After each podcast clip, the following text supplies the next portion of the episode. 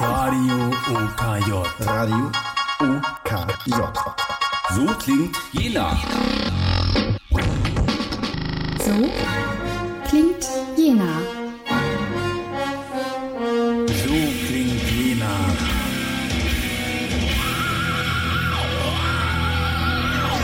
Täglich von 8 bis Mitternacht.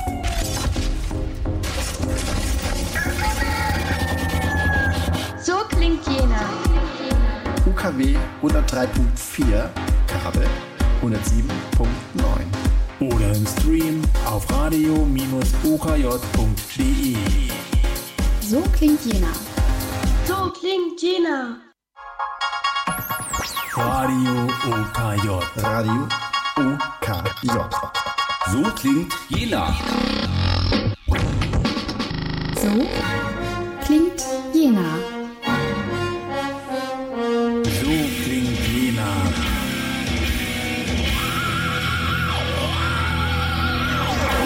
Täglich von 8 bis Mitternacht.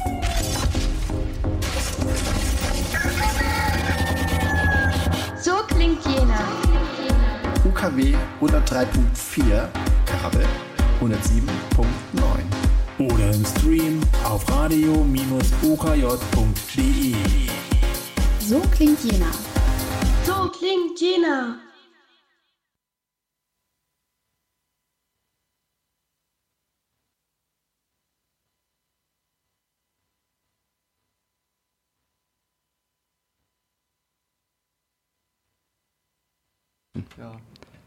So, ähm, ja genau, herzlich willkommen dann wieder mal zum einen neuen Folge des Datenkanals. Wir begrüßen unsere Zuhörer äh, live draußen am den Radioempfangsgeräten, beziehungsweise dann auch etwas später versetzt, dann über den Podcast. Und wir, das sind ich, der Jörg Sommer. Hallo. Und ich, der Jens Kubizil, ich kann noch von der Ferne ein bisschen dazu reden. Ah, okay, wir haben uns jetzt etwas schwierig aufgeteilt, aber so ein bisschen äh, kommt das schon nämlich dem Geheimnis näher, was wir in der heutigen Sendung vorhaben. Wenn eben dementsprechend zwei Mikrofone nicht ausreichen, also wir auf ein drittes zurückgreifen müssen, dann hat das genau den Grund, dass wir heute einen Gast haben. Und äh, wir haben uns nämlich für ein interessantes Thema entschieden, was schon ein bisschen länger bei uns auf der Liste liegt oder auf der Liste steht. Und zwar soll es um den äh, äh, ums Urheberrecht gehen. So, und da haben wir das Glück, so jetzt müssen wir mal gucken, dass wir das richtige Mikro haben, äh, dass wir hier einen Fachanwalt aus Jena eben begrüßen können. Ich weiß nicht, ist das der korrekte Ausdruck dafür? Das ist, äh, das ist der korrekte Ausdruck. Fachanwalt für Urheber- und Medienrecht, wenn man es äh, ganz genau nehmen will. Sehr schön. Und dazu haben wir uns eben heute den André Stemmler eingeladen. Hallo. Hallo. So, Jens, bist du jetzt. Ich könnte reden, aber ich weiß noch nicht, ob irgendwas ankommt. Pass auf, ich, äh, ich mache einfach mal alles an. Mach mal alles an, ich äh, drücke auch Genau. Vielleicht kriegen- Sachen. Ja, Und mit etwas Glück äh, hören wir mich. Hm. Ansonsten. Also es gibt viele Komisch. Kabel, viele äh, Sachen, die man hier verändern kann. Ähm, ich muss ansonsten nochmal rausgehen und fragen. Vielleicht macht ihr einfach erstmal weiter. hm. okay. Ähm, Ja, ansonsten äh, teilen wir uns dann hier in ein Mikro rein und äh, wir schaffen das. Genau.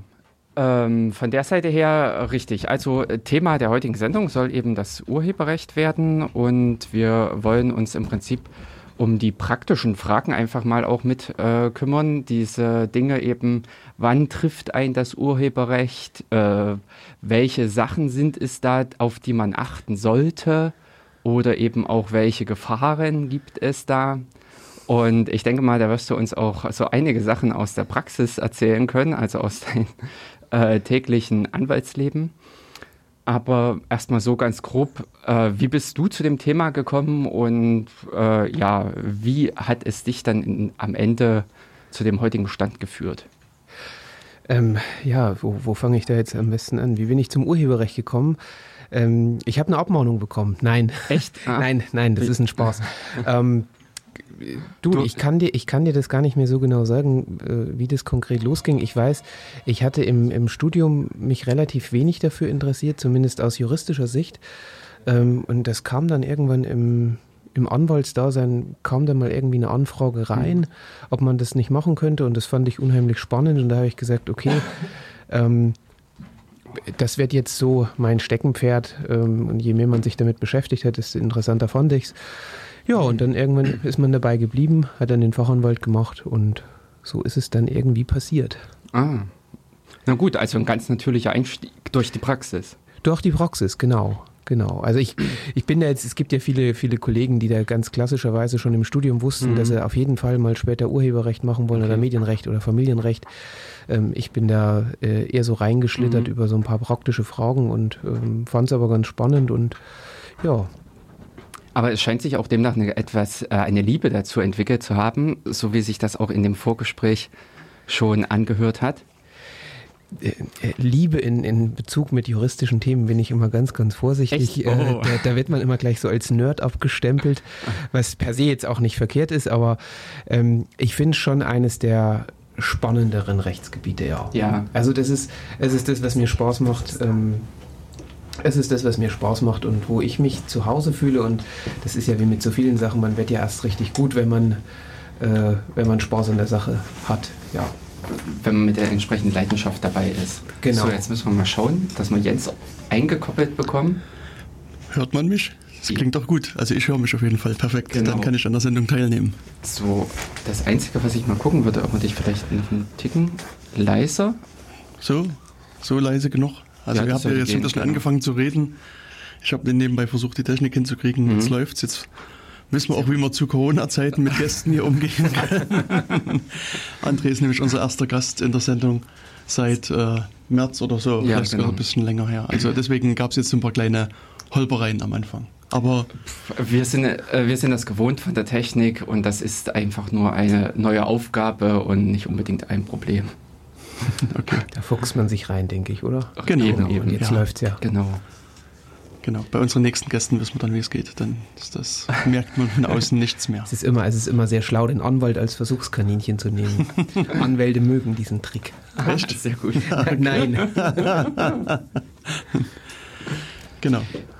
Ja, und wir hatten uns ja eben einfach auch so überlegt gehabt, dass wir uns das rein hypothetische Beispiel hernehmen. Wir sind zwei Leute, die einen Podcast machen wollen, wollen dazu dann am Ende auch eine Webseite basteln und letztendlich daran halt mal so ein bisschen uns durchhangeln, was wäre, was uns da alles so urheberrechtsmäßig begegnen kann.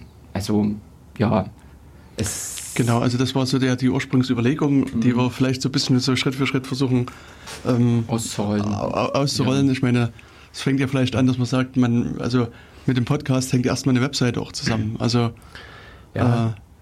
äh, jetzt genau. habe ich gesehen, irgendwie es, als Webseite würde mir zum Beispiel gefallen stemmler.pro. ist, wird, äh, gefällt, gefällt vielen Menschen, gefällt mir auch sehr gut. Mhm. Ähm, also wenn man jetzt, sagen wir es mal so, wenn man jetzt den, den reinen Podcast nimmt, der rein mhm. aufgenommene Podcast, ähm, da müsste man, der, das ist tatsächlich schon sehr interessant, ob äh, ob das schon urheberrechtlich geschützt wäre. Ähm, das würde ich jetzt fast in, in, in, Frage stellen. Jetzt kann man sich natürlich, okay, wenn es dann irgendwann aufgezeichnet ist, dann hat man sicherlich ein Recht des Tonträgerherstellers. Das sind so die Nebenrechte im Urheberrecht. Aber ob jetzt die, äh, das reine Sprechen des Podcasts, mhm. ob, das, ob das urheberrechtlich geschützt ist, das wage ich fast zu bezweifeln, ah. wenn dort nicht irgendwelche Gedichte vorgetragen werden. Ähm, wenn das Ganze natürlich dann irgendwie transkribiert wird und man hat dann eine Textaufzeichnung, klar, dann äh, geht schon wieder los. Dann habe ich hier äh, im Zweifel ein Sprachwerk, was urheberrechtlich geschützt ist. Ähm, und ja, ähm, richtig spannend wird es dann in, in der Regel, wenn ich, äh, wenn ich eine Webseite aufmache. Mhm. Und äh, das kann man natürlich machen, indem man äh, Stemmler Pro nimmt. Äh, da wird man aber wahrscheinlich relativ schnell das Urheberrecht verlassen und werden im äh, Marken- und Kennzeichnungsrecht äh, und also da können, da können tatsächlich schon die ersten Schwierigkeiten bestehen, auch wenn das jetzt nicht unbedingt das Urheberrecht ist, aber ich muss natürlich genau. schauen, wenn ich eine Website registriere, gibt es da vielleicht ähm, Unternehmen, die genauso heißen, gibt es im schlimmsten Fall sogar schon eingetragene Marken, die so heißen. Und ähm, ja, dann kann das schon die erste Hürde sein, äh, an der ich scheitere. Das ist mir selber auch schon passiert. Ich wollte, äh, ich wollte, glaube ich, ein Webportal machen über wo, wo, man Videos angucken kann über Fahrradfahren und Snowboarden und Skifahren. Das ist so eine zweite Leidenschaft neben dem Urheberrecht, die ich hm. habe. Ähm, da gab es halt leider einen Fahrradladen, der genauso hieß. Ähm, und da lässt man dann die Finger davon, weil da könnte da könnt eine Abmahnung kommen. Ähm, sag mal, ein ganz beliebtes Thema, dass man ähm, äh, sich Domains quasi sichert, um die dann gewinnbringend zu verkaufen. Ähm, ich, keine Ahnung, ich sichere mir jetzt, was nehmen wir denn, drei Buchstaben, bmw.de oder so. Ähm, und es gibt ja dieses schöne Beispiel von gmail.de ja. wo das jemand probiert hat und auch kinder.de, da gab es zumindest mal Streit um das ganze Thema, wo, es, also, wo ich mich so dunkel erinnern kann. Also kinder.de gab es irgendwie längere Diskussionen wegen der Kinderschokolade. Die ah, wollten die okay. gerne sozusagen für sich gesichert haben und gmail.de, da war genau das, das Geschäftsmodell sozusagen der Diejenige war da, wusste schon, dass es Gmail irgendwann in Deutschland geben wird und war da mal der großen Hoffnung, dass Gmail bei ihm anklopft und sagt, schönen guten Tag, wir würden gerne diese Domain abkaufen. Ähm, ich, also den, den konkreten Fall kenne ich natürlich jetzt hm. nicht, ähm, aber das, also das ist natürlich spannend, wenn ich, äh, ähm, wenn ich eine Domain sichere in der Hoffnung, dass es irgendwann mal was gibt, was äh, mit dem Namen bekannt werden könnte.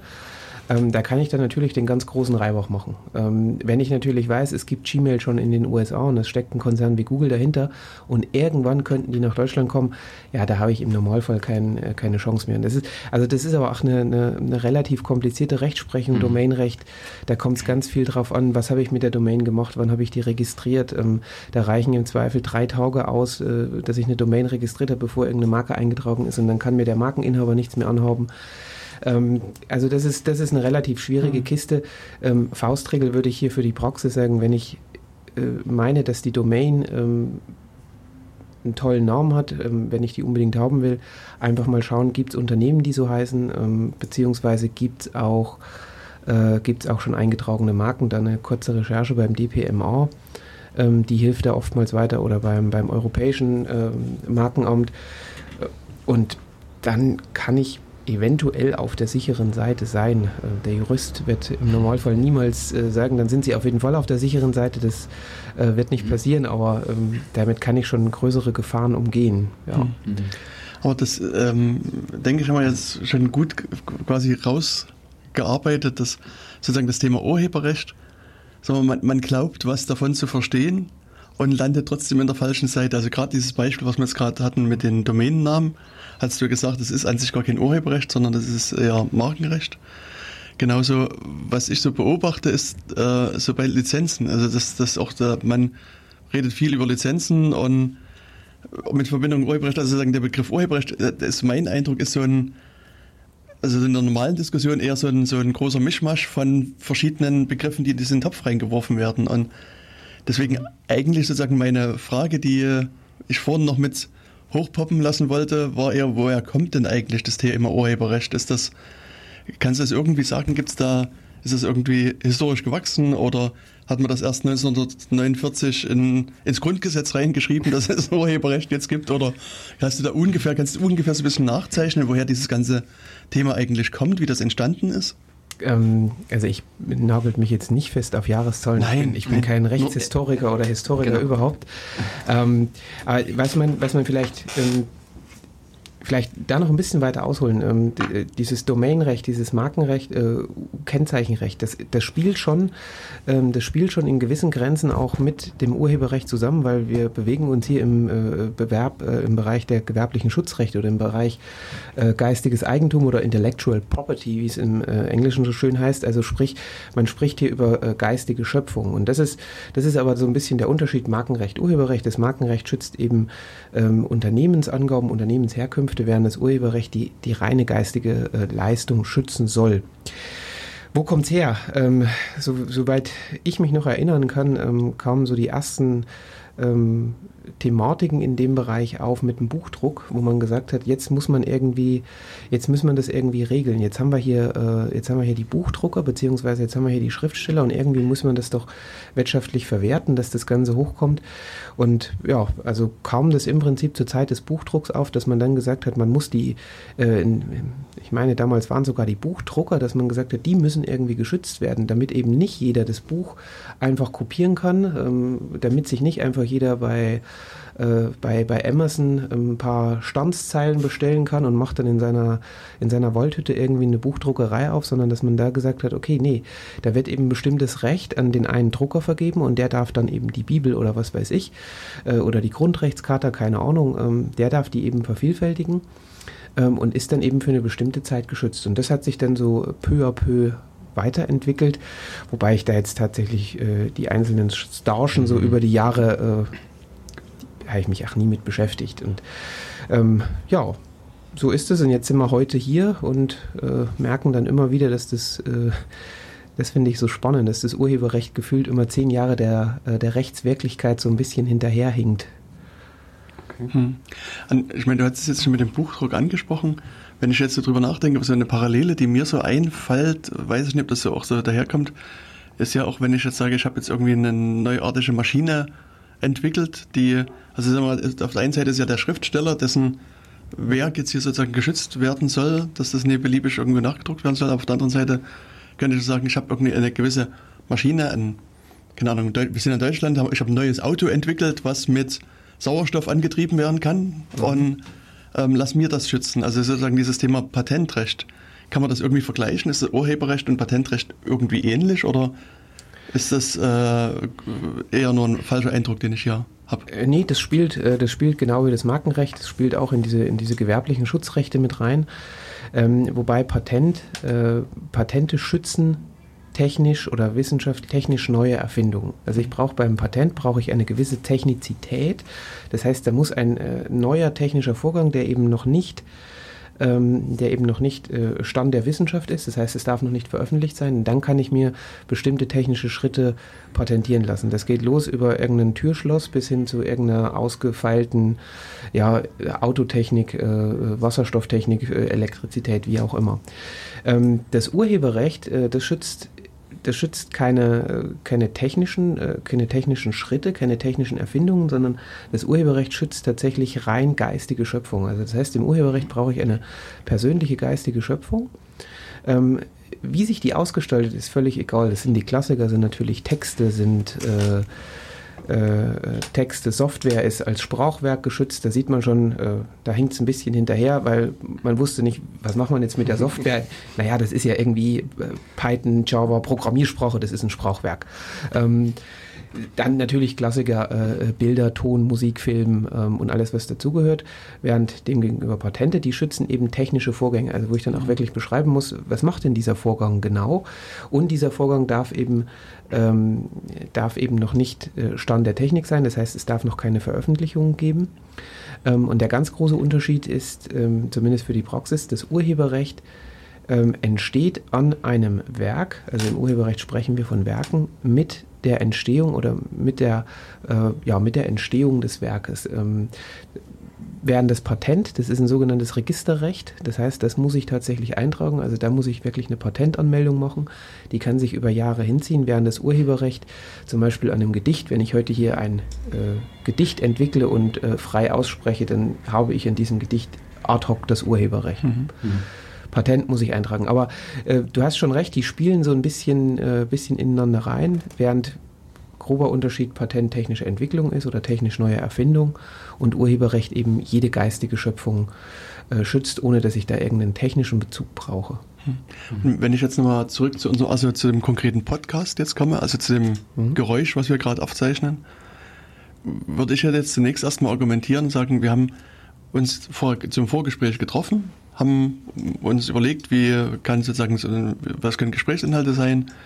Dann haben wir vielleicht mich mit Jörg noch zusammengesetzt, habe so ein Skript für die Sendung entwickelt, was so nach und nach ähm, ähm, jetzt ausgerollt werden wird. Und am Ende, wenn die zwei Stunden um sind, dann ist das, das sozusagen beendet.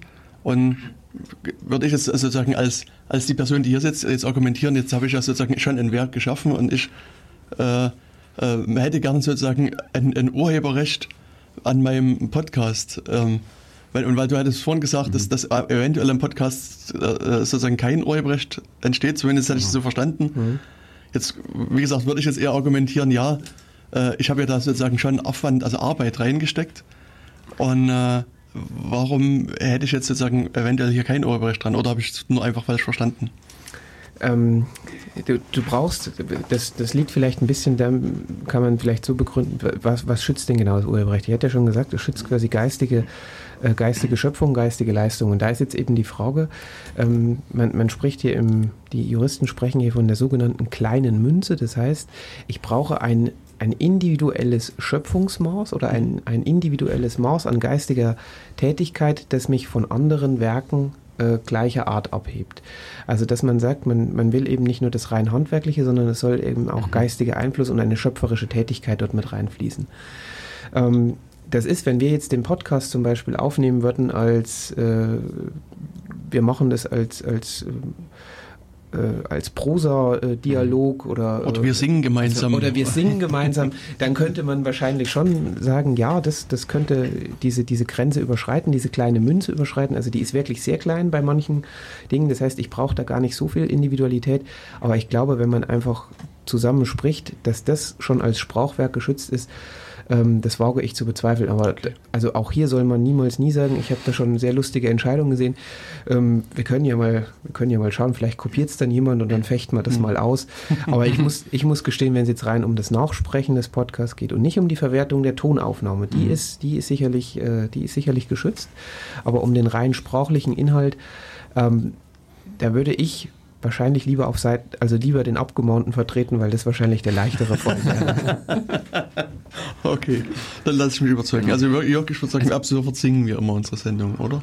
Oh, das wird natürlich eine Herausforderung, aber ich wäre auch vielleicht eher für Tanzen. Das macht es dann etwas einfacher vom nicht, also äh, von den Schwierigkeiten und hm. späteren Wahrnehmung. Ta Tanzen wäre natürlich auch spannend. Dann hätten wir dann äh, im Zweifel ein Werk der darstellenden Kunst ähm, und dann vielleicht sogar noch ausübende Künstler. Das, also Tanzen wäre äh, sicherlich großartig. Mhm.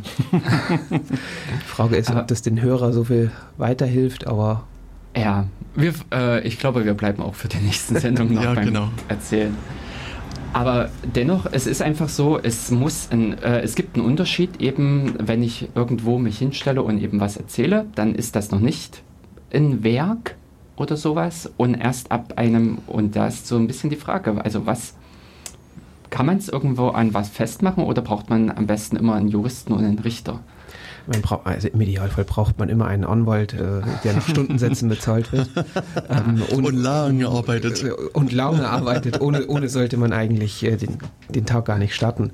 Ähm, also man muss ein bisschen unterscheiden, ähm, äh, für, von was für Werken ich spreche. Mhm. Also das Gesetz gibt mir da so, eine, so einen kleinen Katalog an die Hand, wo es sagt, ähm, das und das ähm, ist geregelt in, ich versuche Paragraphen zu vermeiden, weil mhm. äh, erfahrungsgemäß, äh, ich glaube, ich habe mal gelesen, dass äh, mit jeder Zahl in einem Buch äh, die, mhm.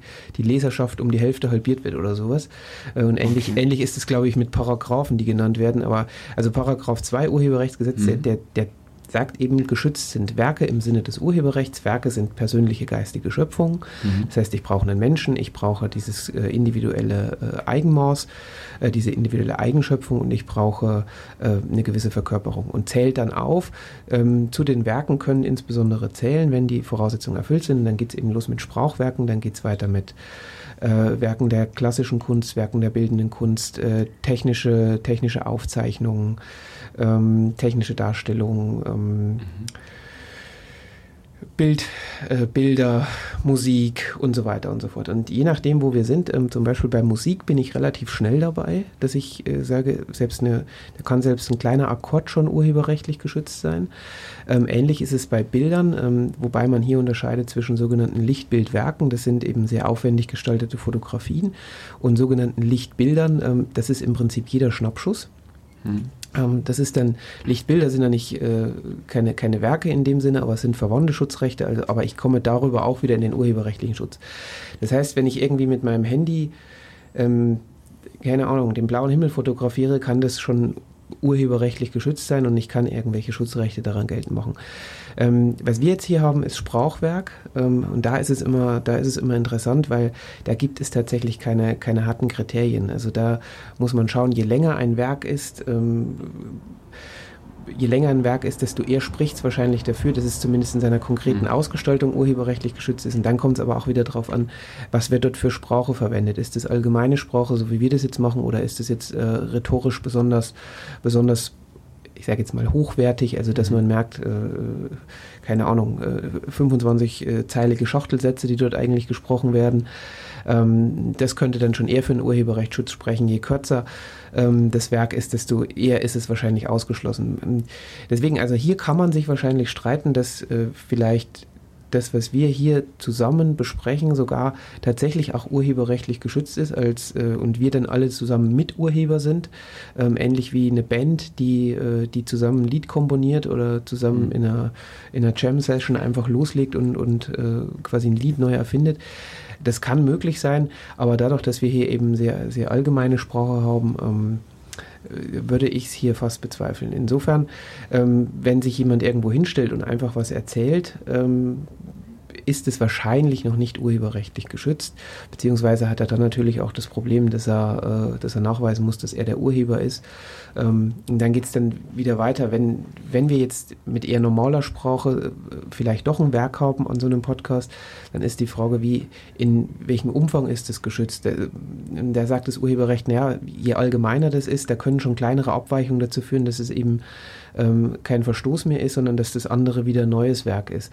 Während bei sehr äh, sprachlich ausgeschmückten äh, Texten zum Beispiel, ähm, dass man dann sagt, naja, Moment, ähm, dann ist vielleicht sogar die ganze Idee dahinter geschützt. Also da gibt es durchaus Rechtsprechung, die sagt, ähm, Dr. Chivago-Entscheidung war das, glaube ich, des Bundesgerichtshofs, wo man gesagt hat, das geht so weit, dass die Idee hinter einem Buch geschützt ist und wenn jemand einen, einen selbstständig eine, eine Fortsetzung dieser Bücher schreibt, dass das schon gegen das Urheberrecht des Autors verstoßen kann, während man zum Beispiel bei, ähm, bei Sprachwerken einer zum Beispiel bei allgemeinen Geschäftsbedingungen, die werden gerne mal geklaut. Mhm. Und da sagt aber die Rechtsprechung, naja, das sind schon Sachen, ähm, wo man sprachlich nicht so viel anders machen kann. Und deswegen sind dann kleinere Abweichungen, führen schon dazu, dass eben kein Urheberrechtsverstoß mehr vorliegt, sondern dass derjenige, der diese Abweichung vorgenommen hat, eben im Zweifel ein eigenes Werk hat oder zumindest äh, nicht gegen das Urheberrecht verstoßen hat. Also Sprachwerke mhm. ist hier tatsächlich äh, schon sehr kompliziert.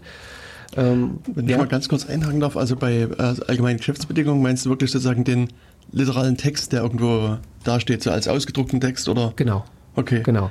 Also das wird auch sehr gerne kopiert und es gibt auch Rechtsprechung, da geht es um Bedienungsanleitung für einen Fernseher mhm. äh, oder einen Staubsauger, den Leute irgendwie kopiert haben und dann hat man sich darüber gestritten, ob das jetzt urheberrechtlich geschützt ist oder eben äh, nicht urheberrechtlich geschützt ist. Mhm. Aber ja, auch AGBs, das hatte ich selber schon auf dem Tisch. Ähm, das machen ja manche äh, Start-ups, sage ich jetzt, oder ich will da niemanden verurteilen, aber viele denken eben, okay, ich, ich kopiere mir das jetzt eben aus dem Internet zusammen äh, und wenn man dann was hat, was vielleicht passt, naja, es sind ja nur AGBs, es sind ja jetzt keine Bilder. Bei Bildern ist hoffentlich mhm. 2020 jeder vorsichtig und bei Musik auch, aber bei so blöden AGBs, die finde ich halt irgendwo im Internet, die kopiere ich mir jetzt raus, äh, setze die auf meiner eigenen Webseite ein für unsere neuen Podcast-Webseite und dann mhm. äh, Zwei Wochen später kommt Post von einem Kollegen von mir ähm, mit einem Eurobetrag drunter. Mhm. Na, ich hatte in der Tat so einen ähnlichen Fall mal, da ging es um diese üblichen Datenschutzhinweise auf Webseiten. Und da hatte auch ein Webseitenbetreiber das kopiert und erkannt habe ich es daran, dass der Titel der Seite war Kopie von Seite XY. Also das hieß nicht Seitenname slash Datenschutzerklärung.html, sondern Seite slash Kopie von Seite XY.html. Das war da der, die Datenschutzerklärung. Also das stand sozusagen im Titel der URL, woher die, die Original-Datenschutzerklärung eigentlich kam. Also das fand ich auch so, sehr interessant. Okay. Äh, war das mit Absicht so eingefügt? Also das, ich nehme an, das war nicht mit Absicht. Ich nehme an, da hat irgendjemand, also gedacht, er braucht jetzt eine Datenschutzerklärung, hat irgendwo eine sich zusammengesucht und die, die, hat aber auch sozusagen gar nicht inhaltlich auf die Seite gepasst. Also da stand halt irgendwie drin, dass sie irgendwie Videos von Vimeo zum Beispiel einbinden und ähm, also es gab auf der ganzen Seite keinerlei, überhaupt gar keine eingebundenen Videos und die Seite war von, von dieser WEX-Plattform da mhm. gehostet, von Wix stand wiederum gar nichts auf der, in der Datenschutzerklärung. Also die, das war irgendeine Kopie von irgendeiner Seite, die man für gut erachtet hat. Und da hat man halt noch einen Verantwortlichen geändert und das war's. Ähm, das ist tatsächlich äh, äh, auch ein Riesenproblem, in, in, ähm, wenn ich jetzt in der Praxis einfach, äh, ich sage jetzt mal, Rechtstexte kopiere, also Datenschutz, äh, Datenschutzhinweise, ähm, da kann man sich wahrscheinlich streiten, wie weit die äh, geschützt sind. Also ich, ich sehe es ja selber, wenn ich mir überlege, ähm, ich bin ja selber noch Datenschutzbeauftragter, du ja auch, und mhm. wenn ich dann überlege, ich muss jetzt irgendwie Datenschutzhinweise neu schreiben, wie schwierig das manchmal einfach ist, jetzt, äh, ich, den Prozess bei Google erfinde ich einfach nicht neu und das ist dann äh, Google Analytics und was das mit meinen Daten macht und ähm, ja, das führt dann dazu, dass man immer noch viel mehr reinkopiert, als vielleicht äh, sein muss. Ähm, von daher, das ist, das ist schon immer fraglich, aber ich würde es trotzdem nicht machen und würde einfach Datenschutzhinweise kopieren. Also erstens aus urheberrechtlichen Gründen, weil es natürlich immer mal sein kann, dass, äh, dass ein Gericht doch entscheidet. Beziehungsweise wenn ich jetzt 20 Seiten Text kopiere und die wirklich eins zu eins übernehme, dann ähm, wird wahrscheinlich ein Gericht schon auch sagen, ähm, ja, ja, ähm, das ist in der Form schon urheberrechtlich geschützt. Und das Zweite ist natürlich, ähm, sowohl bei AGB als auch bei Datenschutzhinweisen oder überhaupt, wenn ich irgendwelche Rechtstexte kopiere, ich weiß halt nicht, ob die für meinen, äh, ob die für mich passen. Ähm, also das ist dann tatsächlich, ähm, ohne dass ich jetzt Werbung für, äh, für den Berufsstand der Anwälte machen will, aber das ist ein Punkt, wo man vielleicht doch mal zum Anwalt oder mhm. zum Datenschutzbeauftragten gehen soll und das Ganze in professionelle Hände geben soll, weil wenn ich zum Beispiel AGBs verwende, ähm, und dort unter Umständen äh, äh, falsche Klauseln drin habe, die so nicht passen, dann kann ich abgemahnt werden. Und bei Datenschutz, gut, es ist alles noch umstritten, ob das jetzt mhm. abmahnfähig ist. Ich hoffe, das wird jetzt mal geklärt. Aber da kann natürlich, wenn dann die Bußgeldbehörde kommt und sagt, ähm, Moment, da passt jetzt irgendwas überhaupt nicht, ähm, kann es natürlich Bußgelder hageln. Und von daher Finger weg von Copy-Paste im Internet. Richtig. Hm. Aber nochmal zurück zur eigentlichen Schöpfung. Äh, du hattest vorhin schon ausgeschlossen oder im Prinzip äh, festgelegt, dass es Menschen sein müssen. Mhm. Muss es in irgendeiner Form erst eine juristisch vollwertige Person sein oder sind auch schon Kinder, können Kinder Urheber werden?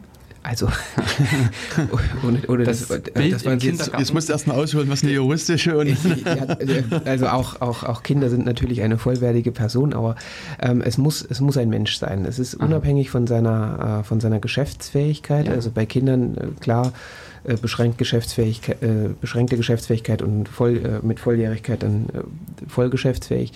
Das ist im Urheberrecht egal, ähm, mhm. so dass auch Kleinkinder oder Babys sogar eigentlich ähm, ähm, Schöpfer sein können, Schöpfer eines Werkes sein können.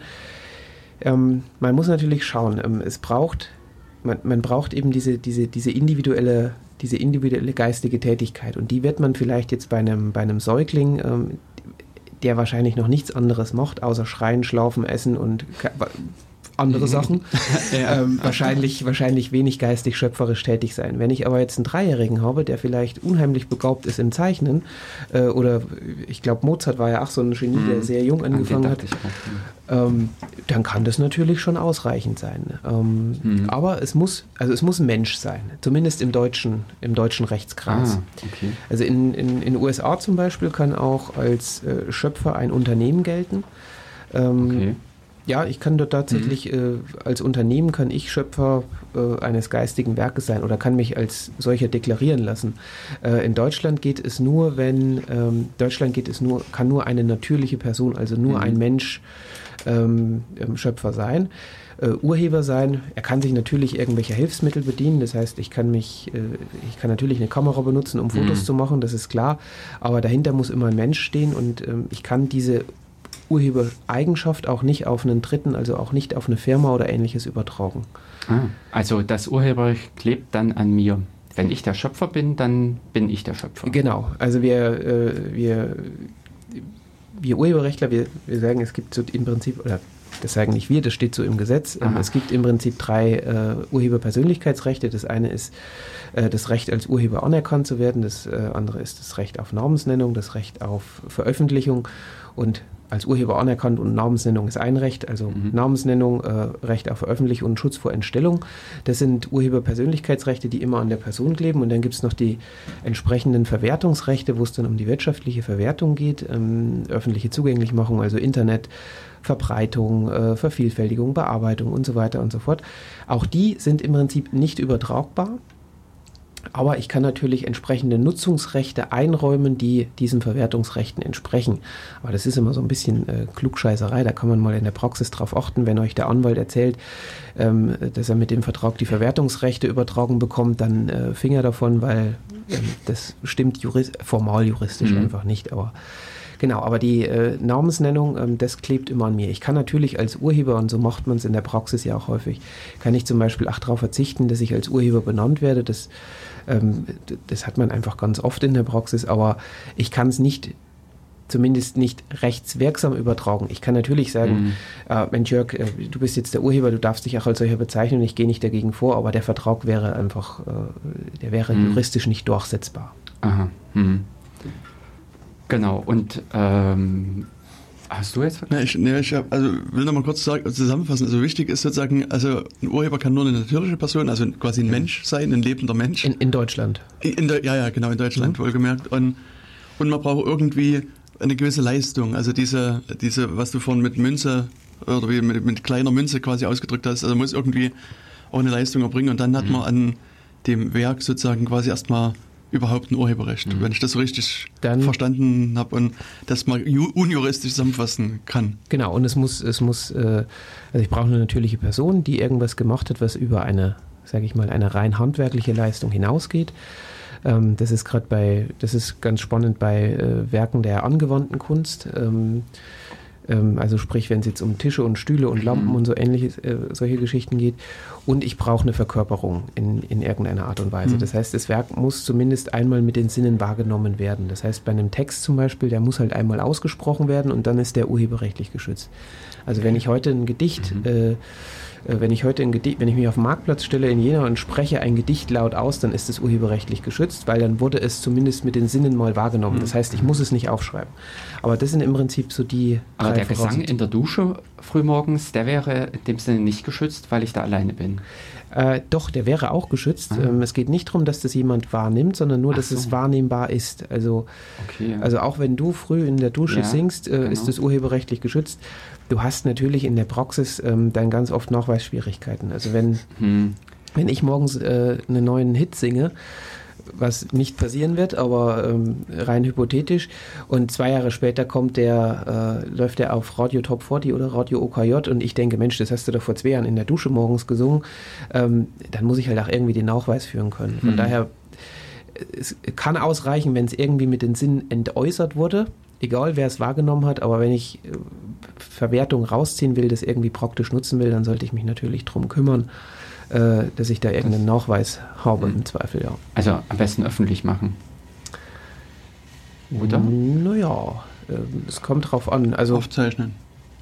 Und speichern. Ja, also ich dachte eben auch gerade an irgendwie den Zettel in der Schublade oder sowas, meine Gedichtsammlung, äh, die ich schreibe und aber einfach nur in der Schublade aufbewahre.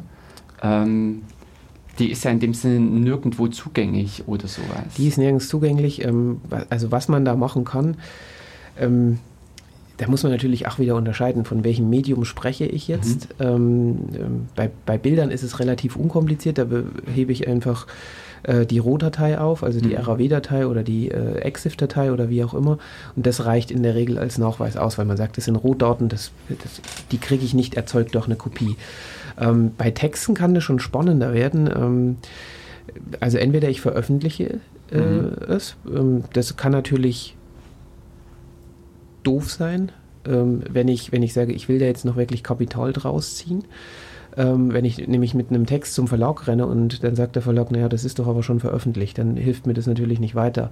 Die Gefahr ist aber, wenn ich zum Verlag gehe und dem den Text mitbringe, mhm. Mhm, also das ist, das war früher in der Musikbranche, glaube ich, äh, gar nicht mal so selten, dass dann äh, junge Künstler irgendwelche äh, Tapes eingereicht haben. Ähm, es wurde abgelehnt und anderthalb Jahre später gab es halt einen Künstler, der exklusiv bei dem Verlag oder bei dem Label unter Vertrag steht, äh, hat dann ausgerechnet diesen Hit gebracht und da stand man natürlich da und sagt, naja, ich habe jetzt das Tape aber was bringt mir das? Und dass ich da mal einen Briefumschlag weggeschickt habe, ähm, ist auch schwierig. Was man da machen kann, wenn man, wenn man hier Zweifel hat, ähm, dass man entweder zum Anwalt oder zum Notar geht und dort vielleicht ein Werkstück hinterlegt. Mhm. Ähm, der Notar bestätigt dann, ja, das ist jetzt bei mir hinterlegt, das haben wir auch schon gemacht, dass wir gesagt haben, wir haben jetzt hier eine CD mit dem und dem Inhalt drauf, ähm, wurde was weiß ich, ähm, 1.10.2020 bei mir hinterlegt und wenn dann ein Label nächstes Jahr kommt, können wir sagen, hey, das haben wir gemacht. Das ist das ist jetzt kein Gottesbeweis, sage ich mal, mhm.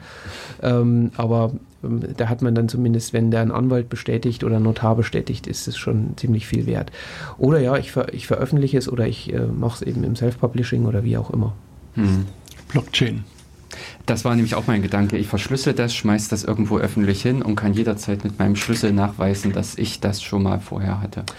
Blockchain äh, bietet da natürlich mhm. nochmal äh, sehr charmante Möglichkeiten, mhm. ähm, die wahrscheinlich sogar noch beweissicherer sind, als wenn ich es einfach zum, zum Anwalt gebe und der äh, vielleicht mhm. auch nur das erzählt, was er, für das er bezahlt wird. Hm. So als kleines, kleiner Neben, Nebenkriegsschauplatz sozusagen. Ich hatte mich eigentlich auf den heutigen Tag sehr gefreut. Weil eigentlich sehr gefreut hört, als, als ob du dich jetzt nicht mehr freust. nee, ich wurde, ich wurde heute enttäuscht im Laufe des Tages, ah. weil sozusagen zumindest, also in Thüringen und fast überall heute quasi endgültig die Blockchain eingeführt werden sollte. Ja. In Form von Kassenzetteln. Also es, es gibt ja diese äh, äh, Registrierkassen. Registrierkassen, die sozusagen so eine elektronische Signatur äh, an, die, an, an den ausgedruckten Kassenzettel mit dran pappen sollen. Und die sind ja dann quasi alle miteinander verknüpft. Das ist quasi so eine mhm. Art von Blockchain und sozusagen die Frist, die endgültige Frist, das, das jetzt umzusetzen, war eigentlich da gestern gewesen. Also bis dahin hätten alle Registrierkassen umgestellt sein müssen. Und deswegen, ich habe heute an zwei oder drei Stellen eingekauft und mir einen Kassenzettel geben lassen und der war halt noch altertümlich quasi. Der war von gestern da. Also ich habe ganz konkret in Jena nur eine einzige, also um, um, ein bisschen Werbung zu machen, die Bäckerei Tschech, im ganz konkreten Fall, die geben quasi so konforme Zettel raus. Da habe ich es bisher gesehen und es, es, war noch eine zweite Stelle, die ich aber jetzt gerade vergessen habe. Und ansonsten gibt es bisher noch keine äh, ähm, nicht allzu viele, ja. Ja, genau. Ist mir noch nicht aufgefallen. Mhm. Einige Bundesländer, ich weiß gar nicht, ähm, ich glaube Hessen, Niedersachsen und, und, noch eins, die haben das verlängert, diese, diese also das, das, äh, es werden quasi da noch keine Strafen ausgesprochen, wenn ich es mal so nicht technisch ausdrücken soll. Und Thüringen war nach meinem letzten Stand eines der Länder, die nichts gemacht haben, wo sozusagen die Frist eben heute anfängt zu laufen, wo man irgendwas tun kann. Seinen Kassenverantwortlichen ansprechen und der macht dann irgendwas. Nee, also ich fand aber das ist die ganze Technik dahinter finde ich halt recht interessant. Mhm. Und das, weil das wirklich so Blockchain-artig ist. Und das ähm, deswegen sozusagen wäre jetzt heute der Tag gewesen für die die großflächige Einführung der Blockchain. aber das äh, schweift jetzt zu weit ab. Ja, das hat uns äh, ja, da können wir jetzt wahrscheinlich über die Digitalisierung in Thüringen und alles, was dazu gehört. Ich habe gestern erfahren, dass, das fand ich äh, so als kleine Anekdote ganz interessant, ähm, wir haben ja dieses besondere elektronische Anwaltspostfach. Ach, mhm. ähm, BEA. Äh, das, das BEA genau, ähm, was, äh, was quasi für viele Millionen Euro programmiert wurde und dann Sicherheitslücken aufwies und was weiß ich. Auf jeden Fall, wir müssen jetzt als Anwälte alle damit empfangsbereit sein. Ich muss gestehen, viele Kollegen sträuben sich dagegen und machen es nur widerwillig. Ich mag es sehr, weil ich muss nichts mehr ausdrucken. Und die Gerichte müssen auch empfangsbereit sein. Und äh, jetzt wurde mir gestern erzählt von einer, von einer Kollegin, ähm, ich habe tatsächlich keine Quelle, aber sie meinte, es hatte hatte selbst wohl Ramelow mal gesagt, dass anstatt man die Gerichte jetzt so weit bringt, dass die auch über dieses BA versenden können, mhm. haben die für 300.000 Euro Kopierer angeschafft, weil die müssen jetzt die Schriftsätze, die darüber reinkommen, quasi dreifach ausdrucken und an die, an die Gegenseite übersenden und ja. Wahnsinn. ja, gut. Das ist die deutsche Antwort auf Digitalisierung. Das ist die, äh, ja, ja. Genau, aber zurück zu Gen unserem. Wobei eben diese hm? Kopiererei ist ja dann auch schon wieder in die Richtung Urheberrecht. Also das, ist, das ist der Klassiker. Ähm, irgendwas auf den Kopierer legen, ähm, das, mhm. ist, das ist die klassische Vervielfältigung, ähm, wie es das Urheberrecht äh, oder wovon das Urheberrecht früher ausging. Also ich lege mhm. irgendwas auf den Kopierer und fertige davon äh, ein Vervielfältigungsstück mhm. an und genau. Und äh, eben an der Stelle, also das hat es ja vorhin auch mit diesem Text, mit äh, fiel mir das eben auch ein, der Schriftsatz ja selber, wie ordne ich die Zeichen an, wird ja auch schon wieder mit als ein Werk gesehen. Also Was meinst du mit Schrift? Also meinst du den die textuelle die, Gestaltung? Also sozusagen, wenn ich mit LaTeX mein Dokument in einem ordentlichen Schriftsatz schreibe, quasi. Genau, wenn du da im Prinzip was hm. einbringst, ähm, also eine, eben eine gewisse geistige Schöpfung. Hm also aber nicht nur einfach Latisch durchlaufen lässt. Ja, aber das wäre, würde ja heißen, dass sozusagen jemand, der jetzt professionell in der Druckerei arbeitet und das Buch, was ich geschrieben habe, nochmal ordentlich setzt, sozusagen mhm. wiederum ein eigenes Urheberrecht an seinem mhm. Werk, also da, also dann hat. Ich, ich, jetzt muss ich tatsächlich überlegen, ob der, ob der, der, der eigentliche Setzer, ob das ein eigener Beitrag, äh, ob das eigener geistiger Beitrag ist. Ich, mhm. kann mir, ich kann mir vorstellen, dass es so ist, weil er da natürlich schon mit reinspielt, ja. Also ich kenne es nämlich auch zum Beispiel von der Musik her, dass äh, Werke wie zum Beispiel Bach und sowas ähm, ja eigentlich den Urheberrechtsschutz äh, verloren haben, beziehungsweise halt der Urheber Bach ist ja tot. Mhm. Ähm, wohingegen aber diese Verlage wie Bärenreiter rangehen und einfach den Notensatz machen und damit dann im Prinzip wiederum ihr Urheberrecht, also an der Schöpfung, wie ordne ich eben diese Noten an, wo mache ich Seitenumbrüche und solche Dinge und daher eben dann auch hinterhergehen können und gucken können, wo werden diese Noten gespielt und dann fragen können eben auch, habt ihr denn dafür eigentlich die entsprechenden Nutzungsrechte euch besorgt? Ähm, das kenne ich jetzt tatsächlich das Beispiel noch nicht, aber ich kann mir vorstellen, ja, es klingt danach, äh, dass jemand Geld damit verdienen kann und ähm, also ob man mhm. das so umsetzen kann, ja. Also kann, mhm. ich, kann ich mir gut vorstellen. Und genau, das ist, äh, Bach ist tot, 70 Jahre, Schutz, äh, Schutzdauer 70 Jahre ab Tod des Urhebers. Äh, und dann wird ja ein Werk eigentlich gemeinfrei, aber so kann ich natürlich äh, den Urheberrechtsschutz auch zu meinen Gunsten verlängern. Das haben wir jetzt auch zum Beispiel gesehen im Bereich, äh, im Bereich der Fotografie bzw. Mhm. Bilder. Ähm, die Mannheimer Museen waren das, glaube ich, ähm, die haben dann sehr schwierig, wenn ich ein Bild, also ein Bild aus dem 15. Jahrhundert digitalisieren will, das kann ich ja nicht einfach auf den Kopierer legen. Ähm, und in der Praxis macht man es dann tatsächlich so, dass man sagt, ähm, ich nehme den Fotografen und der wählt eben die, die Lichteinstellung so, dass das äh, naturgetreu aussieht und macht dann quasi eine Fotografie aus einem Meter Entfernung. Ähm, und dann sieht es eben aus wie sehr gut digitalisiert. Und ähm, die haben jetzt gesagt, nö, jetzt haben wir, wir haben jetzt das Urheberrecht an diesen Bildern, weil äh, wir haben, das ist dann zwar nur ein Lichtbild und kein Lichtbildwerk. Ähm, das heißt, der Urheberrechtsschutz gilt dann nur 50 Jahre, aber ansonsten können die äh, können die da auch Unterlassung fordern. Und ja, ähnlich wird es hier sein, dass man sagt, ich, ich, ich setze das einfach nach. So hat es ja auch äh, zum Beispiel der Freistaat Bayern gemacht, als äh, es war 2015 eine, eine, eine Riesendiskussion, oder kurz vor 2015 eine Riesendiskussion, weil da 70 Jahre nach Tod Hitlers mhm. ähm, ist das Urheberrecht an meinen Kampf ausgelaufen. Mhm.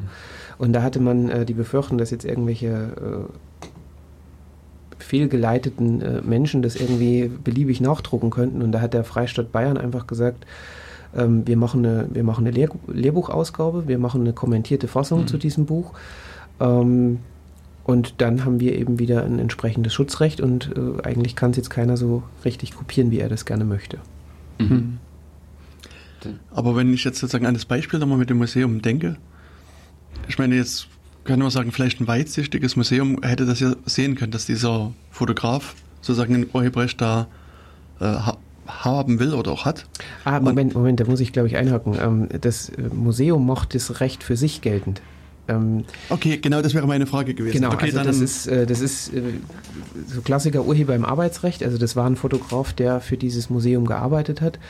Und ähm, da sagt eben das Urheberrecht, wenn ich einen Arbeitnehmer habe oder auch einen, einen Beamten im Zweifel und der im Rahmen seiner Tätigkeit äh, urheberrechtliche Werke für mich entstellt, dann geht automatisch schon über das arbeitsvertragliche Treueverhältnis die äh, entsprechenden oder dann werden vollumfängliche Nutzungsrechte für den Arbeitgeber eingeräumt. Und mhm. hier war es so, das war ein angestellter Fotograf, der hat für das Museum gearbeitet und in dem Moment ist er zwar der Urheber, aber die äh, ausschließlichen Nutzungsrechte stehen dem Museum zu. Genau dann poppen bei mir im Kopf gleich wieder zwei neue Fragen auf. Zum einen könnte ich jetzt, wenn ich jetzt dieser Fotograf wäre und ich kündige, könnte ich jetzt dem Museum verbieten, quasi, das, weil, weil das Arbeitsverhältnis hat jetzt geendet. Jetzt könnt ihr mal annehmen, dann endet auch sozusagen dieses Nutzungsrecht. Nee, das geht, äh, das geht so ohne weiteres nicht. Okay. Also, man, man könnte jetzt an Konstellationen denken, wo man, ähm, wo man vielleicht mit Entstellung oder Ähnlichem äh, kommt, dass man sagt, äh, also grundsätzlich ist es so, wenn der Fotograf für das Unternehmen arbeitet, ähm, dann, dann müssen dort gar keine großen Rechteabreden getroffen werden, wie mhm. man sonst vielleicht bei, bei Software oder so kennt, wo dann ewig lange Lizenzverträge äh, geschrieben werden, sondern da geht es, wenn der Fotograf seine Tätigkeit fotografieren war, dann gehen diese Rechte nicht über, aber dann erhält das Museum, sehe ich da jetzt, jetzt sage ich schon fast selber, die Rechte gehen über, passiert. dann werden diese Rechte eben auf äh, dem Museum eingeräumt. Und wenn er jetzt ausscheidet, äh, kann er das in der Regel nicht machen. Man könnte jetzt nachdenken, ob äh, über eine entsprechende Entstellung oder über eine Sinnwandlung der Fotograf vielleicht sagen könnte, Moment, ich entziehe jetzt die Nutzungsrechte trotzdem irgendwie. Ähm, nehmen wir mal an, wir haben ähm, ich überlege gerade, wir haben einen, ähm, wir haben eine Marketingagentur, die ganz viel für eine, für ganz viele äh, Unternehmen in eine bestimmte politische Richtung arbeitet, sei das in, in welcher auch immer. Äh, und einer der Mitarbeiter macht jetzt äh, dafür ganz viel Kampagnen, macht Flyer, macht Texte und so weiter und so fort und scheidet dann aus und plötzlich dreht sich diese, diese, äh, diese Agentur und geht in eine komplett andere Richtung, dass dann unter Umständen der Mitarbeiter sagt, Moment, das ist jetzt eine Entstellung meiner Werke, damit bin ich nicht mehr einverstanden und die ist auch nicht mehr über mein arbeitsvertragliches Treueverhältnis gedeckt. Aber ich muss gestehen, da kenne ich jetzt in der Praxis, ähm, das ist jetzt eher hypothetisches Juristendenken, was hier mhm. aus meinem Mund kommt. Ähm, ich kenne tatsächlich tatsächlich kein praktisches Beispiel, wo das mal passiert ist. Mhm. Also zumindest nicht im Arbeitsverhältnis. Es gibt Beispiele, ähm, wo äh, zum Beispiel das, Aus, das Ausstrahlen von Musikwerken untersagt wurde. Ähm, ganz bekanntes Beispiel Helene Fischer. Ähm, die, hatte, die hatte der NPD untersagt, dass die auf ihren Wahlkampfveranstaltungen atemlos durch die Nacht mhm. spielen. Mhm weil sie eben gesagt hat, das ist politisch mit mir nicht vereinbar, ähm, ich, ich rufe das zurück. Aber zurück zum Arbeitgeber, wenn der ausscheidet, da einfach zu sagen, nö, ich möchte das jetzt nicht mehr, ähm, das wird so nicht mhm. funktionieren. Was funktionieren kann, ist, äh, dass man unter Umständen ähm, eine Nachvergütung bekommt. Ähm, wenn man sagt, okay, das, was der Arbeitgeber hier geschaffen hat, das entwickelt sich jetzt gerade zu irgendeinem Bestseller, ähm, dass man da nochmal sagt, okay, jetzt müssen wir nochmal nachverhandeln, jetzt hätte ich hierfür noch Kohle. Ähm, da gab es jetzt äh, jüngsten Beispiel, ähm, da hatte der, ich glaube, der Kameramann von Das Boot, Mhm. Ähm, der hatte geklagt auf Mehrvergütung, hatte damals eine wahrscheinlich eine angemessene Vergütung bekommen und dann ist ja aber das Boot, es ist ja ein Riesenerfolg geworden und da hat er jetzt nochmal auf 300.000 Euro Mehrvergütung verklagt. Wobei ich jetzt ach gestehen muss, ähm, ich weiß nicht, ob das ein freiberuflicher Kameramann war oder ob der tatsächlich angestellt war. Aber das ist, das ist eine Idee, auf die man eventuell noch kommen könnte. Aber ansonsten, ähm, wenn ich im Raum meiner Arbeits meines Anstellungsverhältnisses, meines Dienstverhältnisses urheberrechtlich tätig werde und das auch zu meinem Wirkungsbereich gehört, habe ich in der Regel äh, relativ wenig Chancen, um da äh, nochmal irgendwas zu machen. Mhm. Mhm. Aber eben im Rahmen des Arbeitsverhältnisses, das heißt nach im Feierabend, also nach dem Arbeitsverhältnis, dann kann ich auch wieder Bilder knipsen und das sind meine. Oder bin ich da habe ich da gerade meine Seele verkauft. Der interessante Fall wäre ja, wenn ich als im Abend, sozusagen am Ende meines Arbeitstages, diese Bilder knipse und die dann ins Internet stelle. Also sozusagen, wenn man das diesen Gedanken mal weiter treibt, dass der Angestellte vielleicht das neben Auftrag des, des Museums macht, sondern einfach, weil er das Bild so schön findet und es gerne digitalisiert mhm, genau. haben will, macht er sozusagen Onkel Peters Privatbibliothek oder Privatgalerie, mhm. äh, mhm. genau, und, und äh, veröffentlicht, äh, fotografiert das sozusagen auf eigene Verantwortung und Rechnung. Wie, wie ähm. wäre es dann? Also das, das, das sind tatsächlich auch zwei, das, das trifft sogar zwei, äh, zwei Kreise oder zwei, zwei Sphären. Ähm, das eine ist, ich mache im Museum nachts Bilder, ohne dass ich äh, dazu berechtigt bin, weil das mhm. also, wird man auch beim Angestellten wahrscheinlich sagen können, der hat nachts im Museum nichts zu suchen ähm, dann kann das Museum das allein schon wieder über sein Eigentumsrecht regeln und kann sagen, Moment, mhm. ähm, so geht's nicht, du kannst hier nicht einfach durch die, äh, durch die Gegend laufen. Ähm, preußische Schlösser und Gärten äh, Entscheidung, das, das, die, heißt, die heißt wirklich so, weil da haben ja, die preußischen ja. Schlösser und Gärten äh, geklagt. Und da ging es eben darum, dass, dass jemand in einem Gelände fotografiert hat mhm. ähm, und das war eigentlich untersagt und da hat man gesagt, das ist man löst es übers Urheberrecht, obwohl es eigentlich kein Urheberrecht ist, sondern weil es eher, das Eigentum betrifft. Mhm. So, die zweite Geschichte ist, ähm, ich mache in meiner Freizeit, schaffe ich urheberrechtliche Werke, äh, kann die der Arbeitgeber nutzen. Ähm, das ist tatsächlich unheimlich spannend und da muss man, da muss man schon mal drauf schauen was ist denn meine Aufgabe beim Arbeitgeber? Wenn ich jetzt zum Beispiel Berufsfotograf in einem Museum bin und dann in meiner Freizeit Bilder schieße, dann sollte ich das sehr genau mit meinem Arbeitgeber besprechen, weil dann kann die Rechtsprechung schon zu dem Ergebnis kommen, dass auch das, was ich in meiner Freizeit mache, unter Umständen zumindest ähm, zumindest für den Arbeitgeber interessant ist und ich ich zumindest eine Pflicht hätte, dass ich ihm das anbiete, dass er äh, entsprechende Rechte daran erhält. Ähm, mhm. wenn man nicht sogar so weit geht, dass man äh, sagt, nee, das, das gehört eigentlich noch zu seiner Tätigkeit und damit hat auch wieder der Arbeitgeber Urheberrechte. Wenn ich jetzt allerdings als Programmierer angestellt bin und den ganzen Tag programmiere, was ja auch urheberrechtlich äh, relevant ist, und abends dann ähm, ähm, abends dann tatsächlich Fotos schieße, dann hat das eine mit dem anderen nichts zu tun. Oder wenn ich als mhm. Fotograf angestellt bin und schreibe abends äh, Texte.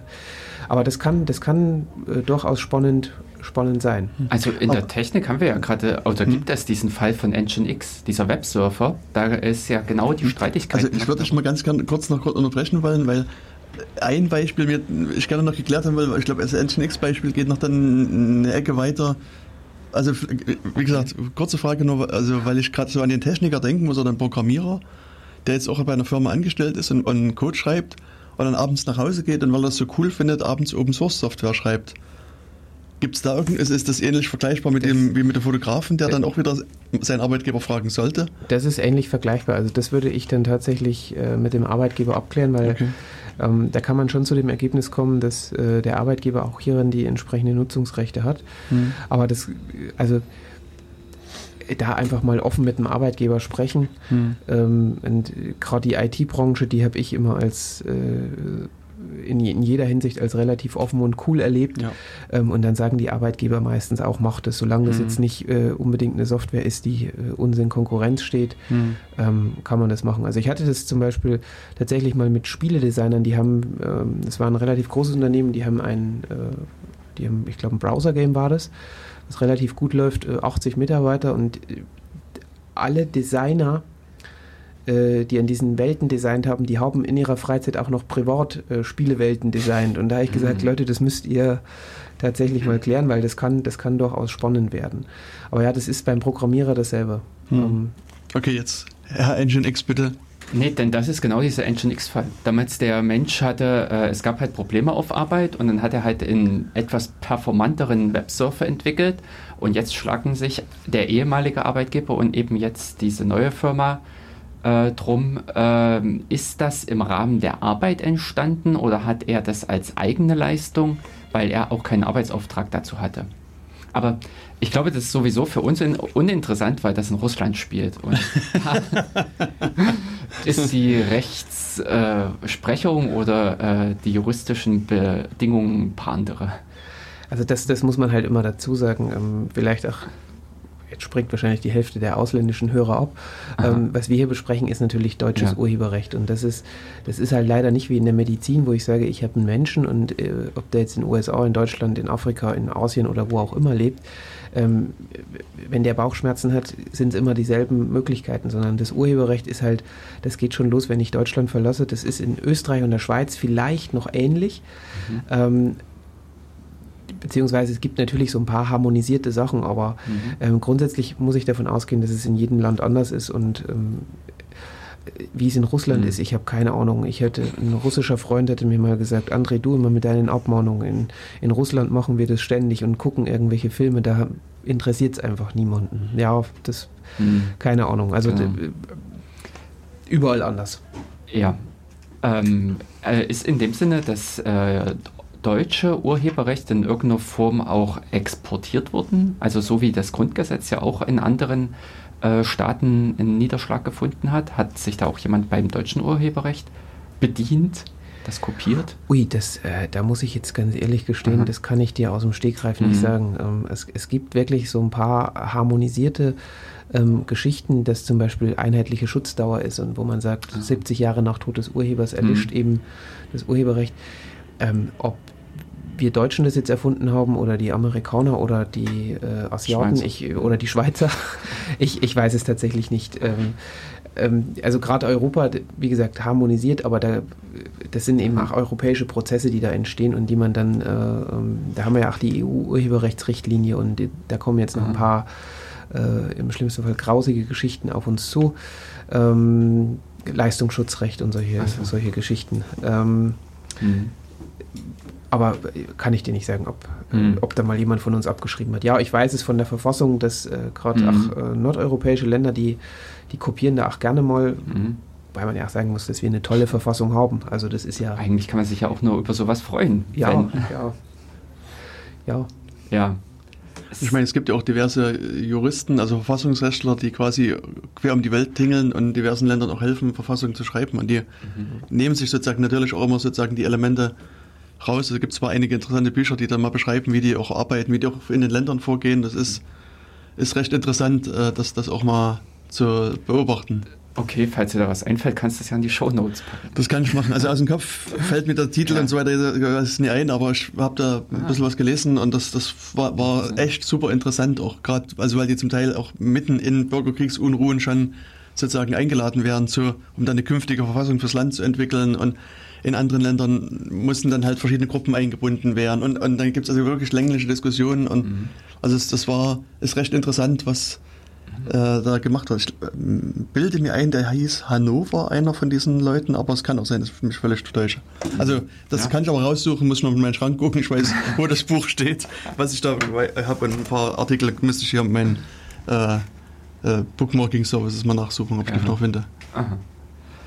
Genau, aber jetzt nochmal beim Urheberrecht. Also was echt entscheidend ist, was wir jetzt auch wie bei diesem Bild gemerkt haben, äh, es gibt unterschiedliche Ebenen. Einerseits eben wie diese bei dem, wenn so ein Bild fotografiert wird, wenn so ein Gemälde mhm. fotografiert wird, dann gibt es diese Ebene des Eigentumsrechts und äh, des ursprünglichen Bildes.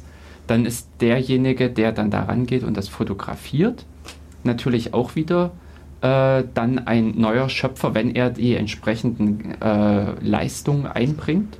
Mhm. Und ähm, das Ganze kann ja dann eben auch nochmal wahrscheinlich, wenn jemand äh, das Bild bearbeitet, ähm, könnte er ja eigentlich auch schon mit einem gewissen schöpferischen Anteil dann einbringen.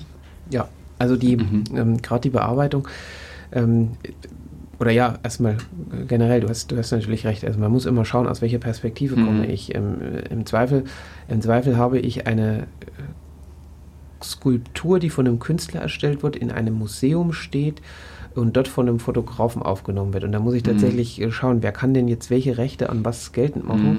Und dann wird das äh, Foto auch noch bearbeitet. Ähm, und äh, gerade die Bearbeitung ist auch, äh, also eine Bearbeitung eines urheberrechtlichen geschütztes Werk kann selber auch wieder urheberrechtlich geschützt sein. Ähm, der Klassiker ist hier zum Beispiel die ähm, die Übersetzung von einem, von einem, zum Beispiel von einem Buch, ich übersetze mhm. Harry Potter von, äh, von Englisch ins Deutsche, dann ist die deutsche Übersetzung selbst wieder urheberrechtlich geschützt. Und da muss ich dann natürlich schauen, wer hat denn jetzt hieran wieder das Recht, beziehungsweise durfte ich denn überhaupt ach, äh, bearbeiten. Mhm. Ähm, also da muss man auch schon gucken, weil natürlich die Bearbeitung im Privaten in der Regel unproblematisch ist, aber in dem Moment, wo ich es dann wieder veröffentlichen will, ähm, kann es auch wieder mhm. äh, spannend werden. Und eben bei diesem Bearbeiten oder bei diesem Weiterverwerten, das ist das dann, wo es um diese Lizenzen und Nutzungsrechte am Ende geht. Das ist das, wo ich mir im Prinzip dieses Recht von dem Urheber besorgen muss oder äh, Na, das geht nicht schon nicht nur beim Bearbeiten los. Also das, ähm, mhm. ich hätte es ja vorhin mal so angedeutet, es gibt so diese Verwertungsrechte und mhm. ähm, das sind jetzt, da gibt es eine ganze Reihe, ähm, wobei ich selbst, das muss ich gestehen, als Fachanwalt äh, nicht weiß, was die, Kabel, äh, die europäische äh, Kabelweitersendung bedeuten soll. Das sind keine Ahnung. Ich weiß, das gibt es. Äh, ich weiß aber nicht, wofür das gut ist. Das das sind, glaube ich, andere äh, Kanzleien, die sich damit beschäftigen. Ähm, ich hätte das noch nie auf dem Tisch. Aber so der Klassiker ist, ähm, der Klassiker ist die Vervielfältigung. Also wenn ich es kopiere, wenn ich ein Aha.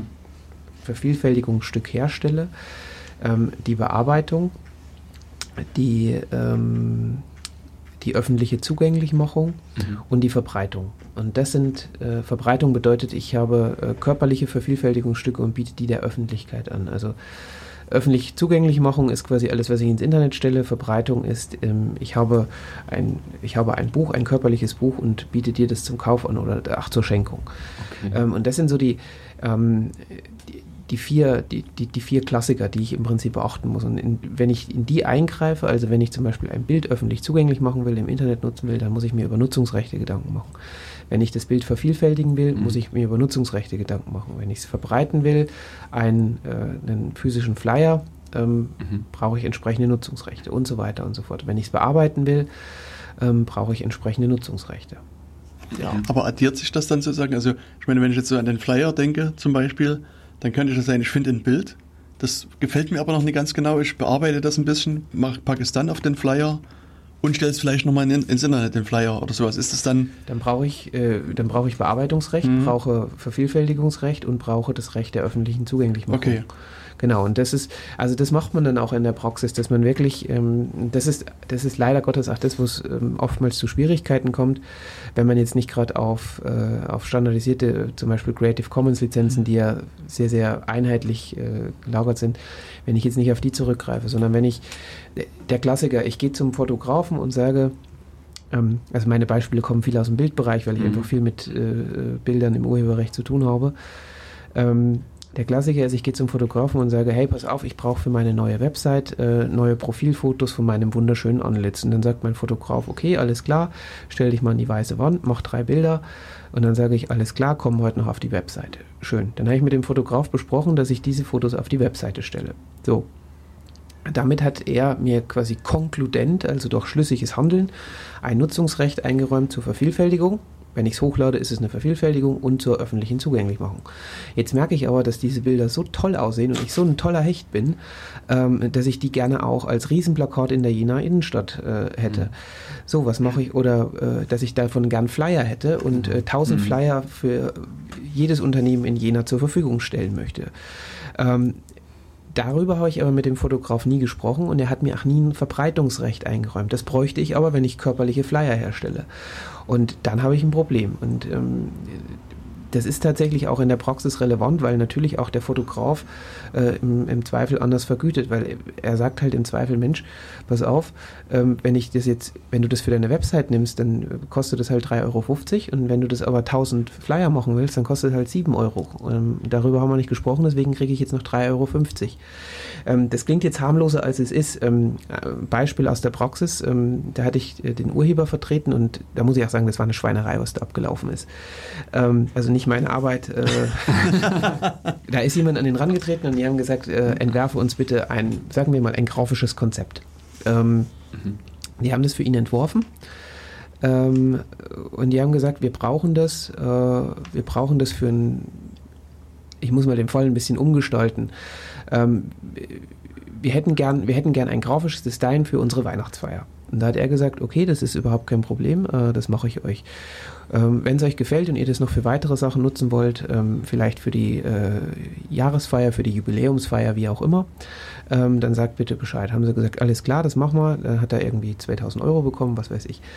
Ähm, das war auch nach äh, Vergütungstabellen deutscher Designer, war das ausgerechnet, 2000 Euro war vollkommen okay. Also da guckt man dann tatsächlich auch, wie vervielfältig ist. Da kann man sich drüber streiten, ob das gerechtfertigt ist, weil die Arbeit mhm. ist dieselbe, aber ähm, so wird es eben in der Praxis gemacht. Ähm, so, äh, was ist passiert? Ähm, fünf Jahre später sieht er, dass dieses Design plötzlich auf äh, Bussen auftaucht, im Fernsehen auftaucht, ähm, Flyer auftaucht, T-Shirts gedruckt werden und die fanden es halt so toll, dass die das irgendwie übernommen haben. Und dann hat er nochmal nachgerechnet und dann kam er plötzlich ähm, auf eine angemessene Vergütung von 80.000 Euro. Ähm, er hat dann äh, er hat dann einen schönen Obo, die 80 waren es nicht ganz, aber er hat einen, mhm. noch einen sehr netten Obolus oben drauf bekommen, hatte auch zwischendurch immer wieder gefragt, ähm, wie sieht's aus.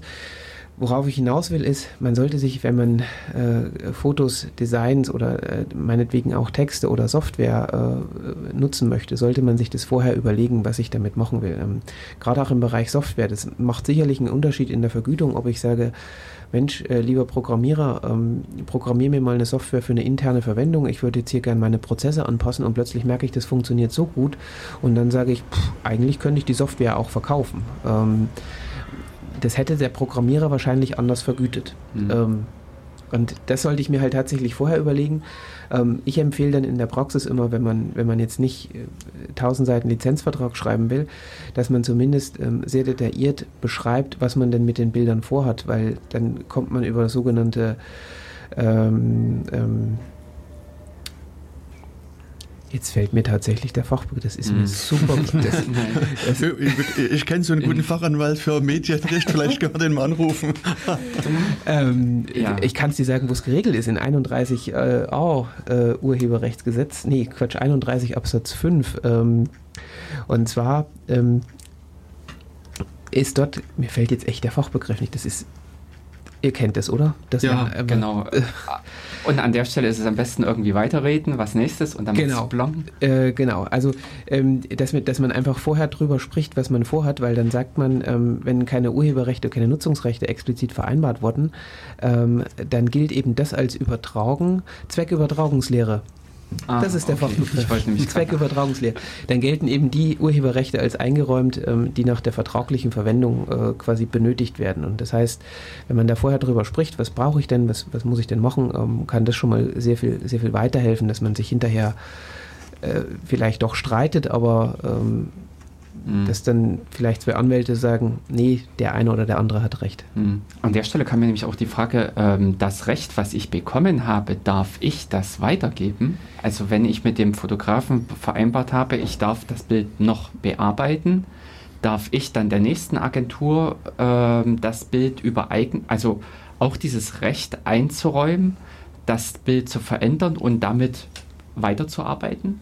Grundsätzlich nicht. Ähm, grundsätzlich kann ich auch Nutzungsrechte nur, ähm, also einmal übertragen, mhm. beziehungsweise mhm. Unterlizenzen einräumen, also dass ich es weiter nutzen darf mhm. und der, der dritte auch, wenn das explizit vereinbart wurde. Mhm. Also das muss ich auch vorher tatsächlich, Aha. das muss ich auch also vorher tatsächlich sozusagen klären. als fünften Punkt mit muss man das beachten. Genau. Ich meine, das ist klar, wenn, wenn der Fotograf weiß, er macht dieses Foto für eine Werbeagentur, für eine, für eine IT-Agentur, mhm. ähm, und er weiß, die brauchen das für ihre Kunden, dann ist natürlich dort schon wieder äh, implizit das Recht mit eingeräumt, dass ich das übertragen darf. Aber wenn ich eben hingehe und sage, Fotograf, ich brauche das jetzt für meine Website äh, als Profilfoto, mhm. ähm, dann ist es, dann ist es in der Regel nicht vereinbart und dann muss ich mir das einräumen lassen. Also auch hier, hier muss man wirklich äh, äh, Vorsicht walten lassen. Hm. Ähm, und ich hatte noch in der Zwischenzeit, deswegen ist da heute auch die Sendung sehr gut, einen anderen Fall miterlebt gehabt und zwar OpenStreetMap. Also es mhm. ist ja ein Projekt, die viele so Geodaten sammeln. Und da gibt es unter anderem einen Künstler, der aus diesen Daten halt Bilder generiert hat. Mhm. Und da war diese große Diskussion drum, äh, darf er das? Also es gibt mindestens von OpenStreetMap die Forderung, dass wenn halt diese Daten verwendet werden, wenn die zum Einsatz kommen, dass man da diesen Urheberrechtsnachweis, diesen Copyright-Nachweis mhm. äh, anbringt. Weißt du, welche Lizenz das ist, was OpenStreetMap da anbringt? Also, ähm, die haben, glaube ich, eine eigene. Die hatten früher mal okay. Creative Commons und haben dann, glaube ich, gewechselt auf, glaube ich, eine OpenStreetMap-Lizenz. Also da müsste ich mir jetzt tatsächlich, Aber müsste ich mir jetzt tatsächlich die Lizenz anschauen, ähm, ähm, um das genau zu beurteilen. Aber sagen wir es mal so: ähm, Es gibt, wenn der rechte Inhaber eine bestimmte Lizenzpraxis vorgibt, mhm. ähm, dann gibt es kein 5% falsch, ähm, mhm. 95% richtig und 5% falsch, sondern 5%. Ähm, anders. 95% richtig ist 100% falsch. Ähm, das ist ja sehr schön. Ähm, das heißt, wenn ich dort gegen eine Lizenz, gegen eine Lizenzpraxis verstoße, dann kann ich das in der Regel nicht ohne weiteres, äh, dann, dann kann ich eben die Rechte mhm. nicht nutzen. Und wenn er sagt, du darfst die Werke selbstständig, du darfst die Werke nutzen, nur unter der Bedingung, dass äh, wir als, als Rechteinhaber oder als Projekt angegeben werden, dann ist das die Bedingung und dann darf er das so ohne weiteres nicht machen. Es gibt eine Einschränkung im, im deutschen Urheberrecht, das ist die sogenannte freie Nutzung. Mhm. Ähm, die freie Nutzung ist ähm, so eine, wenn man so will, sowas wie die Bearbeitung ähm, sowas wie die Bearbeitung. Allerdings wird dort ein bestehendes Werk nicht einfach ein bisschen abgeändert, sondern das bestehende Werk wird in ein neues Werk derart eingebracht, dass das neue Werk quasi äh, übergreifend ist, das alte Werk verblasst und nur noch sinngebend für das neue Werk ist. Das ist in der Praxis genauso schwammig, wie ich es jetzt okay. gesagt habe. ähm, das wird jetzt aber auch, das wird jetzt aber auch, ähm, soweit, ja, ja. wenn ich das richtig gelesen habe, mit der Urheberrechtsreform, die jetzt irgendwann kommen müsste, ähm, wird die freie Nutzung aufgegeben und man, äh, man, man äh, ändert die Bearbeitung ein bisschen. Wie sich das in der Praxis auswirkt, müsste man schauen. Aber das im konkreten Fall, also wenn ich diese Werke, diese Mappen nutze, um, müsste ich mir jetzt tatsächlich mhm, anschauen, ja, ja. ob das jetzt vielleicht so eine freie Nutzung sein könnte. Aber wenn ich dann in der Regel einfach sage, ich kopiere jetzt ein bisschen was zusammen, das wird nicht ausreichen um eine freie Benutzung. Und dann mhm. wäre diese Nutzung dieser Mappen im Zweifel auch ein Urheberrechtsverstoß. Also ähm, mhm. Da vielleicht für die Praxis zum Mitnehmen, ähm, in dem Moment, wo ich eine Lizenzpraxis habe und verletze nur einen Punkt, dann, mhm. ist, dann ist es ein Lizenzverstoß, dann mhm. ist es ein Urheberrechtsverstoß. Und das ist gerade bei Creative Commons Lizenzen zum Beispiel auch sehr ärgerlich, wenn ich mhm. eben eine äh, CC BY habe und die einzige Bedingung ist, dass ich eben den Namen nenne. Ähm, und ich mache das nicht, dann ist diese Creative Commons Lizenz für mich nichtig, äh, beziehungsweise ich habe keine wirksame Lizenz und dann kann sich der Urheber wenn der im schlimmsten Fall eine zweite Lizenzpraxis hat, im Zweifel auch schad schadlos halten. Mhm. Also es wird ja oft so gemacht, dass, ähm, dass Urheber sagen, ich stelle jetzt dieses Werk äh, unter eine bestimmte äh, Creative Commons Lizenz, einfach damit ich als Urheber genannt werde, verkaufe das Werk aber vielleicht auch noch mhm. kommerziell an andere Nutzer. Und dann habe ich ein Foto, das steht ähm, na gut, bei, wenn ich jetzt Unsplash oder Pixabay oder ähnliches nehme, dann sind die sowieso, äh, das wieder eine eigene Geschichte. Aber ich stelle das unter eine CC-Lizenz und sage, ihr dürft es nutzen, solange ihr mich benennt. Und sage aber gleichzeitig, äh, für, für Industriekunden mhm. nutze ich das eben, äh, das wird verkauft und dafür verlange ich, wenn die das auf der Website nutzen wollen, im Monat 2000 Euro. Ähm, so, und jetzt komme ich und sage, oh, ich nutze es unter der CC-Lizenz. Auch den Namen, nee, den nenne ich nicht. Der, lässt sich so blöd schreiben. Das klingt außerdem nicht cool, wenn ich den auf meiner Website habe. Den lasse ich einfach weg. Dann kann der Lizenzinhaber kommen und kann sagen, Moment, Creative Commons nicht erfüllt. Jetzt machen wir Schadensersatz geltend und da habe ich eine parallele Lizenzpraxis und die sieht eben 2000 Euro mhm. im Monat vor und das mache ich jetzt mal bei dir geltend. Ähm, das ist ein bisschen schwierig, weil es gibt jetzt auch schon Rechtsprechung, die sagt, naja, wenn ich Fotos äh, unter CC-Lizenz zur Verfügung stelle, dann mache ich das kostenlos, dann kriege ich auch keinen Schadensersatz dafür. Da gibt es durchaus Rechtsprechung. Ähm, da muss man schauen. Aber grundsätzlich sollte ich, wenn eine Lizenzpraxis vorgegeben ist, sollte ich die auch einhalten. Mhm. Und das ist, das ist tatsächlich auch ein Punkt, der in der äh, Praxis zumindest in den letzten Jahren immer also wirklich sehr hässlich war, weil ganz ehrlich, da gab es Lizenz, da gab es Portale, da habe ich dann für den Mandanten die, die, äh, die die Nutzungsbedingungen durchgelesen und habe gesagt, ich verstehe es einfach nicht. Ich, ich weiß nicht, was die von mir wollen, weil das einfach, es kam jetzt nicht so oft vor, aber ja, ja. Ähm, wo man sagen, oder noch schlimmer, wo man sagen, ich weiß zwar, was die wollen, aber das ist so schwammig formuliert, dass da im Prinzip wieder die und die Ausnahmen drunter gefasst werden können.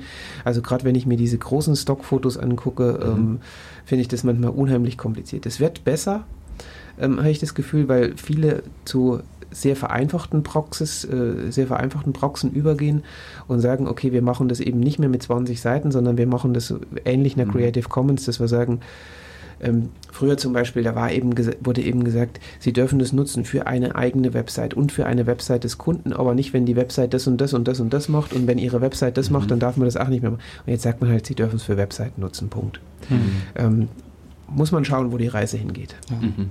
Also so eine kleine Ergänzung, ich hatte mal geguckt, bei OpenStreetMap gibt es die Open Data Commons Open Database License oder Lizenz. Ja, genau. Und das ist, also hier steht einfach äh, so als Kurzzusammenfassung, es steht dir frei, unsere Daten zu kopieren, weiterzugeben, zu übermitteln sowie anzupassen, sofern du OpenStreetMap und Mitwirkende als Quelle angibst. Und da reicht es wirklich zu, sagen, es gibt auch hier so, eine, so einen Verweis, äh, dass man hier so das Copyright C, OpenStreetMap Mitwirkende als mhm. Quellenhinweis angibt. Das ist sozusagen mhm. laut der Beschreibung der Lizenz ausreichend bei OpenStreetMap. Mhm.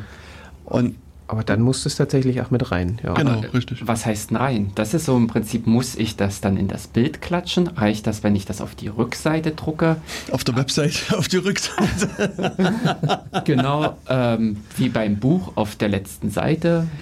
Das ist, äh, das, das finde ich nämlich auch immer Das ist eine spannende Frage. Also da muss man, da muss man auch schauen, ähm, was gibt denn der Lizenzgeber in der Praxis tatsächlich vor? Wenn der Lizenzgeber sagt, das muss ans Bild oder muss ins Bild, mhm. ähm, dann muss ich das dort reinmachen. Mhm. Punkt aus Ende. Mhm. Wenn er sagt, entsprechende Urhebernennung, dann schaue ich, was ist denn branchenüblich.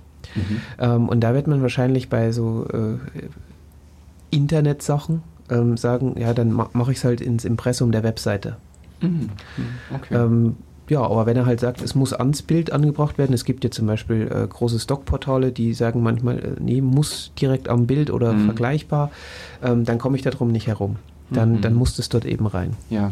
Na, ich hatte es in meiner Praxis eine Handvoll Male, also ich habe irgendwie immer, also auch letztlich so ein paar Bilder geknipst, ohne große, ohne künstlerischen Anspruch sozusagen an, äh, habe die auch so unter einer CC-Lizenz veröffentlicht und bin, also wie gesagt, eine Handvoll Male von, von verschiedenen Verlagen angesprochen worden, ob sie das in irgendwelchen Broschüren und anderen Sachen veröffentlichen können.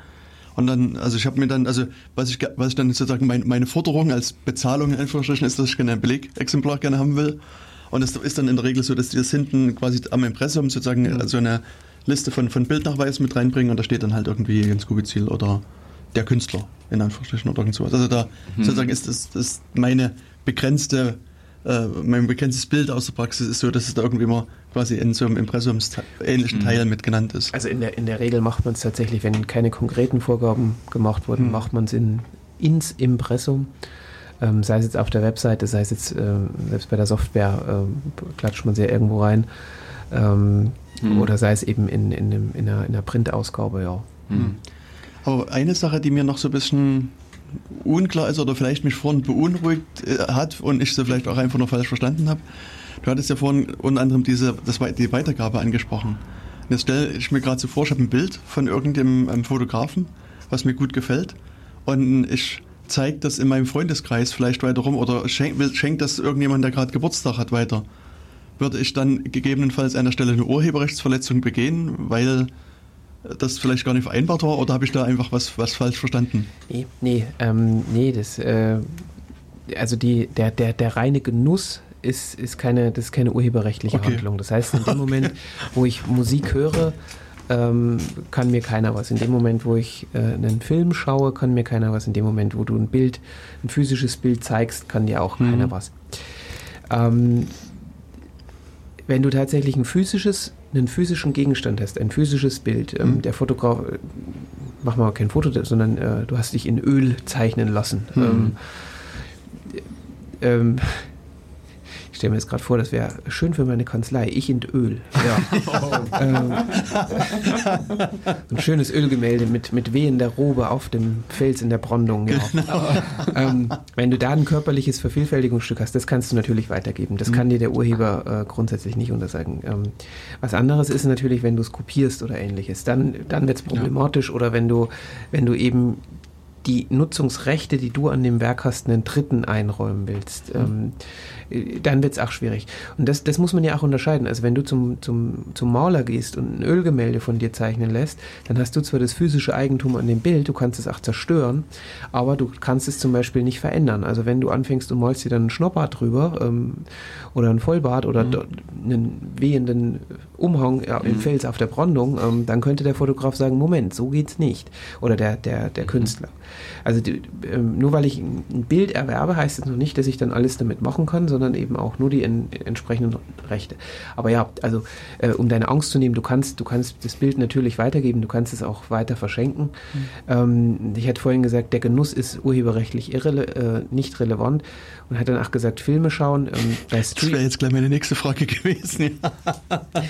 ja. Beim, beim, Streaming ist es ein bisschen was anderes. Ähm, das war also File-Sharing, ähm, das war immer die erste Frage, die dann kommt. Das ist sowieso relevant, weil, ich meine, das muss ich euch nicht erklären, aber das, viele meiner Kunden wissen es tatsächlich nicht, äh, insbesondere wenn die Kunden, die Eltern sind für das 15-jährige Kind, das abgemahnt wurde, ähm, hast du ja bei einem File-Sharing-Netzwerk, du verbreitest ja gleichzeitig. In dem Moment, wo ich es runterlade, biete ich es ja anderen an und dann hast du eine öffentliche Zugänglichmachung, ganz klar.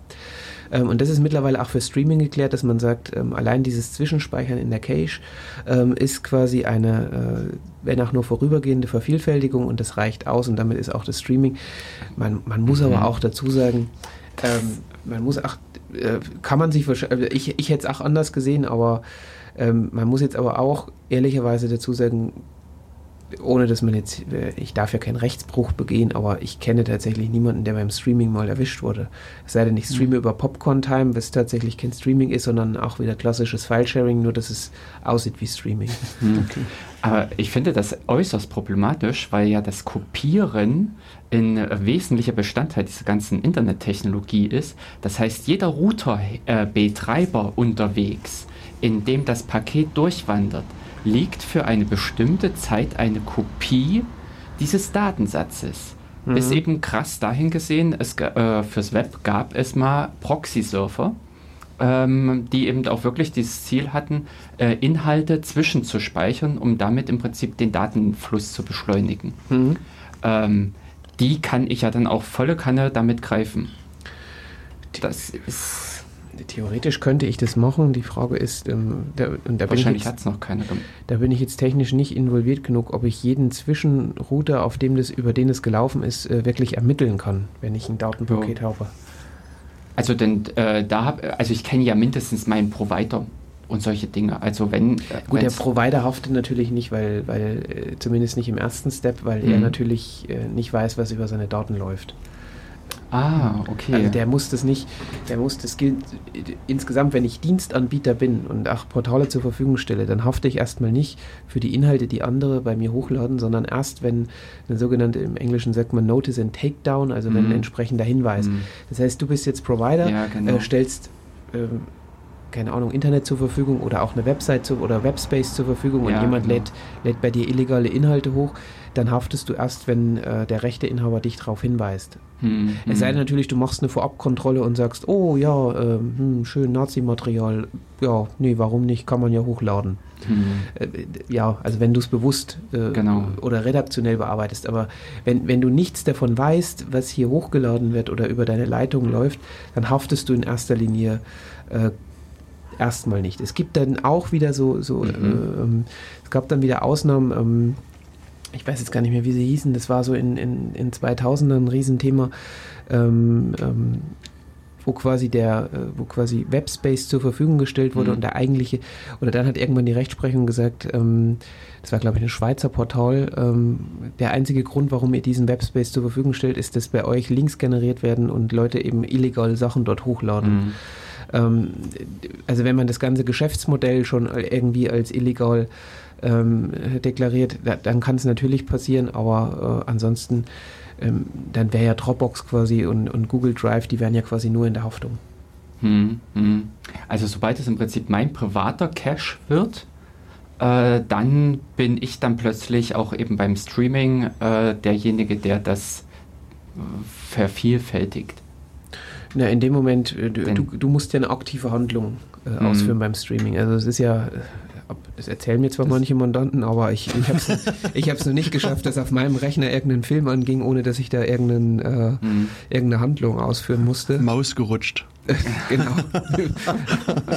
Weiß nicht, drei, vier Fingertastenkombinationen, ganz seltsam.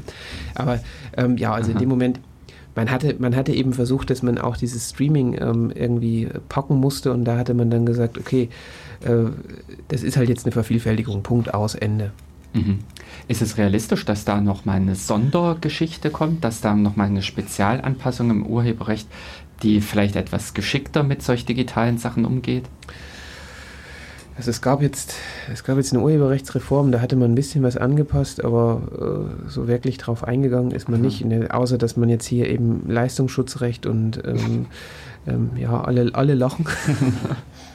ähm, hat, ja, hat ja bisher so gut funktioniert in Deutschland, deswegen bauen wir es jetzt auf europäischer Ebene aus. Ähm, ähm, ja, da könnte man acht Ja. Stunden lang drüber. Mhm.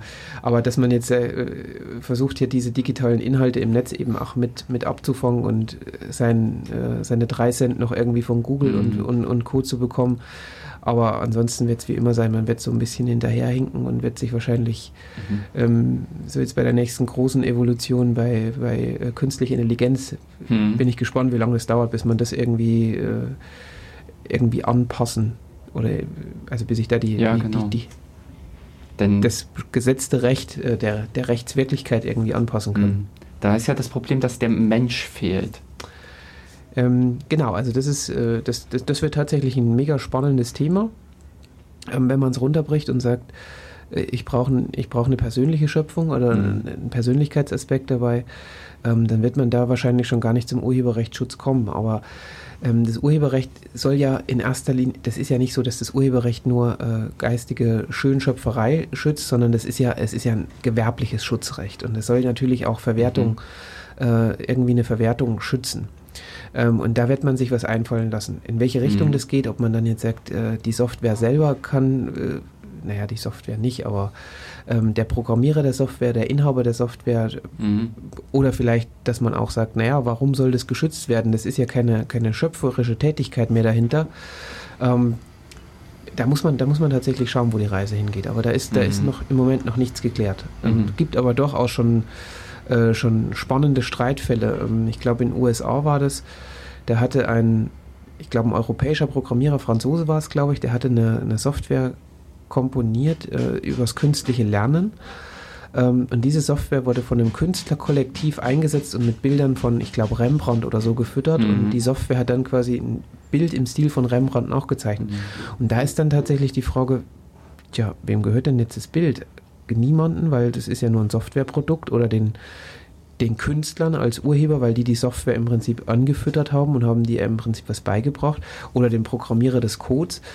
Ähm, wobei man da natürlich auch sagen muss, ähm, wenn man das jetzt rechtspolitisch auch mal weiterspinnt, wenn immer der Programmierer der äh, künstlichen Intelligenz immer die Rechte an allen Produkten hätte, die daraus entstehen, das ist sicherlich schön für einen Programmierer, aber das wird wahrscheinlich auch die wirtschaftliche Verwertung dieser entsprechenden Software hemmen, sagen wir mal. Hm, da hätte Adobe schlagartig einen riesigen Schatz.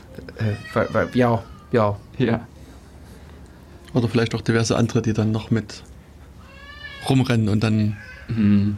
ja, Geld versuchen zu machen. Also es könnte dann doch eher eine, so eine Goldsuche, so einen Goldrausch auslösen, glaube ich. Ach, das, äh, da wird sicherlich mhm. wieder äh, sehr findige Menschen geben, die ähm, naja, teilweise ja auch zu Recht ähm, ähm, versuchen, da Geld rauszuholen. Mhm. Also klar, wenn ich was programmiere, dann will ich natürlich dafür auch vergütet werden, aber ähm, also da muss man mhm. KI, AI ähm, oder AI, ähm, da muss man tatsächlich mal schauen, wo die wo die mhm. Reise hingeht, aber das wird, das wird spannend.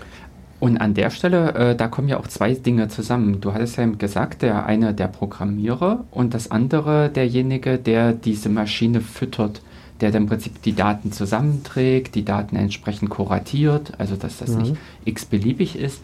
Das sind ja eigentlich auch schon wieder, also in diese Kuratierung, das klang ja vorhin auch bei diesem Museumsbeispiel, das müsste ja auch ein Werk sein. Oder? Kann man zumindest, also kann man zumindest, äh, ja, könnte, mhm. könnte ein Werk sein. Also das Urheberrecht, es gibt ja, es gibt zwar so ein paar äh, Beispiele vor im Gesetz, im mhm. Paragraph 2 Urheberrecht, äh, mhm. mhm. zur Wiederholung nochmal, weil äh, Wiederholung ist die Mutter der Juristen. Jetzt, jetzt, jetzt, jetzt, weiß es, jetzt weiß es jeder Zuhörer, Paragraph 2 werdet ihr nie vergessen. Ähm, gibt so ein paar Sachen vor, aber grundsätzlich kann alles, was irgendwie eine geistige Schöpfung ist, uh, urheberrechtlich geschützt sein. Das heißt, auch die konkrete, konkrete Ausstellung, die konkrete uh, mhm. Kuratierung ähm, kann durchaus auch mhm. urheberrechtlich geschützt sein. Klar, weil ich muss mir auch Gedanken machen, wie ordne ich das an, warum platziere ich das Werk dort und warum platziere ich das hier. Ähm, vielleicht hat es einfach nur was mit der Farbe zu tun, aber vielleicht sieht die Mona Lisa neben, ähm, keine Ahnung, ähm, einem Van Gogh-Bild ähm, einfach toll aus. Man weiß es nicht. Ähm, also das kann urheberrechtlich geschützt sein. Es kann, ich hatte, ich hatte Fälle auf dem Tisch, da waren, ähm, da ging es um soziale Plastiken, wo ein Psychologe quasi ein Konzept entwickelt hatte, ähm, bei dem ähm, Menschen mit bestimmten Situationen umgehen konnten und das war ein bestimmter Arbeitsablauf, was sie dafür machen mussten und selbst da hat ein Gericht gesagt, ja, das ist als soziale Plastik äh, urheberrechtlich äh, äh, schutzfähig. Mhm, krass. Das kann spannend sein. Ja. Also wenn wir jetzt sozusagen nochmal zurück an unsere Webseite gehen, mit der wir am Anfang mal irgendwie gedanklich gestartet sind, ja. ähm, also ich meine, es gibt ja sozusagen bei so einem Podcast zwei Aspekte. Es gibt ja sozusagen den Aspekt von uns Produzenten sozusagen, die wir äh, hier in das Mikrofon reinreden. Da haben wir gesagt, okay, das reine, reine Reinreden ist eher zu verneinen als äh, urheberrechtlich geschützt, wenn wir anfangen zu komponieren, ja. zu singen oder vielleicht unsere Podcasts jetzt in Gedichtform vorzutragen, ändert sich das Bild vielleicht wieder. Aber unsere hm. geniale MP3-Kodierung der äh, auf äh, unserer Sprache, die ist ja dann wiederum urheberrechtlich schützens äh, möglich. Na, das könnte, dann, das, das könnte dann zumindest als Tonträger geschützt ja. sein. Das heißt, hm. ich hätte dann äh, zwar kein, kein Urheberrecht, aber ich hätte sowas wie ein Leistungsschutzrecht. Also hm. das unterscheidet ja auch nochmal. So ähm, das, das, das Urheberrecht des, des, eigentlichen Künstlers, des eigentlichen Urhebers, des Schöpfers und dann gibt es natürlich noch die, äh, die entsprechenden Leistungsschutzrechte, Tonträgerhersteller, Bandhersteller, äh, Computerdatenbank, also die Leute, die quasi im, ich, ich nenne es jetzt einfach mal im produzierenden Gewerbe außen rumstehen, ähm, dass die natürlich auch ihren äh, ihren Obolus verdienen können. Mhm. Das Recht, es gibt sogar das Recht des ausübenden Künstlers, also wenn ich jetzt zum Beispiel sage, ähm, ein Palettdänzer, Palett, Balletttänzer äh, tanzt Schwanensee, dass mhm. der an dieser ausgeübten Performance natürlich auch irgendwie einen, äh, ein Schutzrecht haben kann. Das heißt, mhm. die, die, die MP3-Aufzeichnung würde ich jetzt schon meinen, dass die geschützt ist. Ähm, mhm. Der sprachliche Inhalt selber, wie gesagt, da kann man ja. sich wahrscheinlich drüber streiten. Mhm.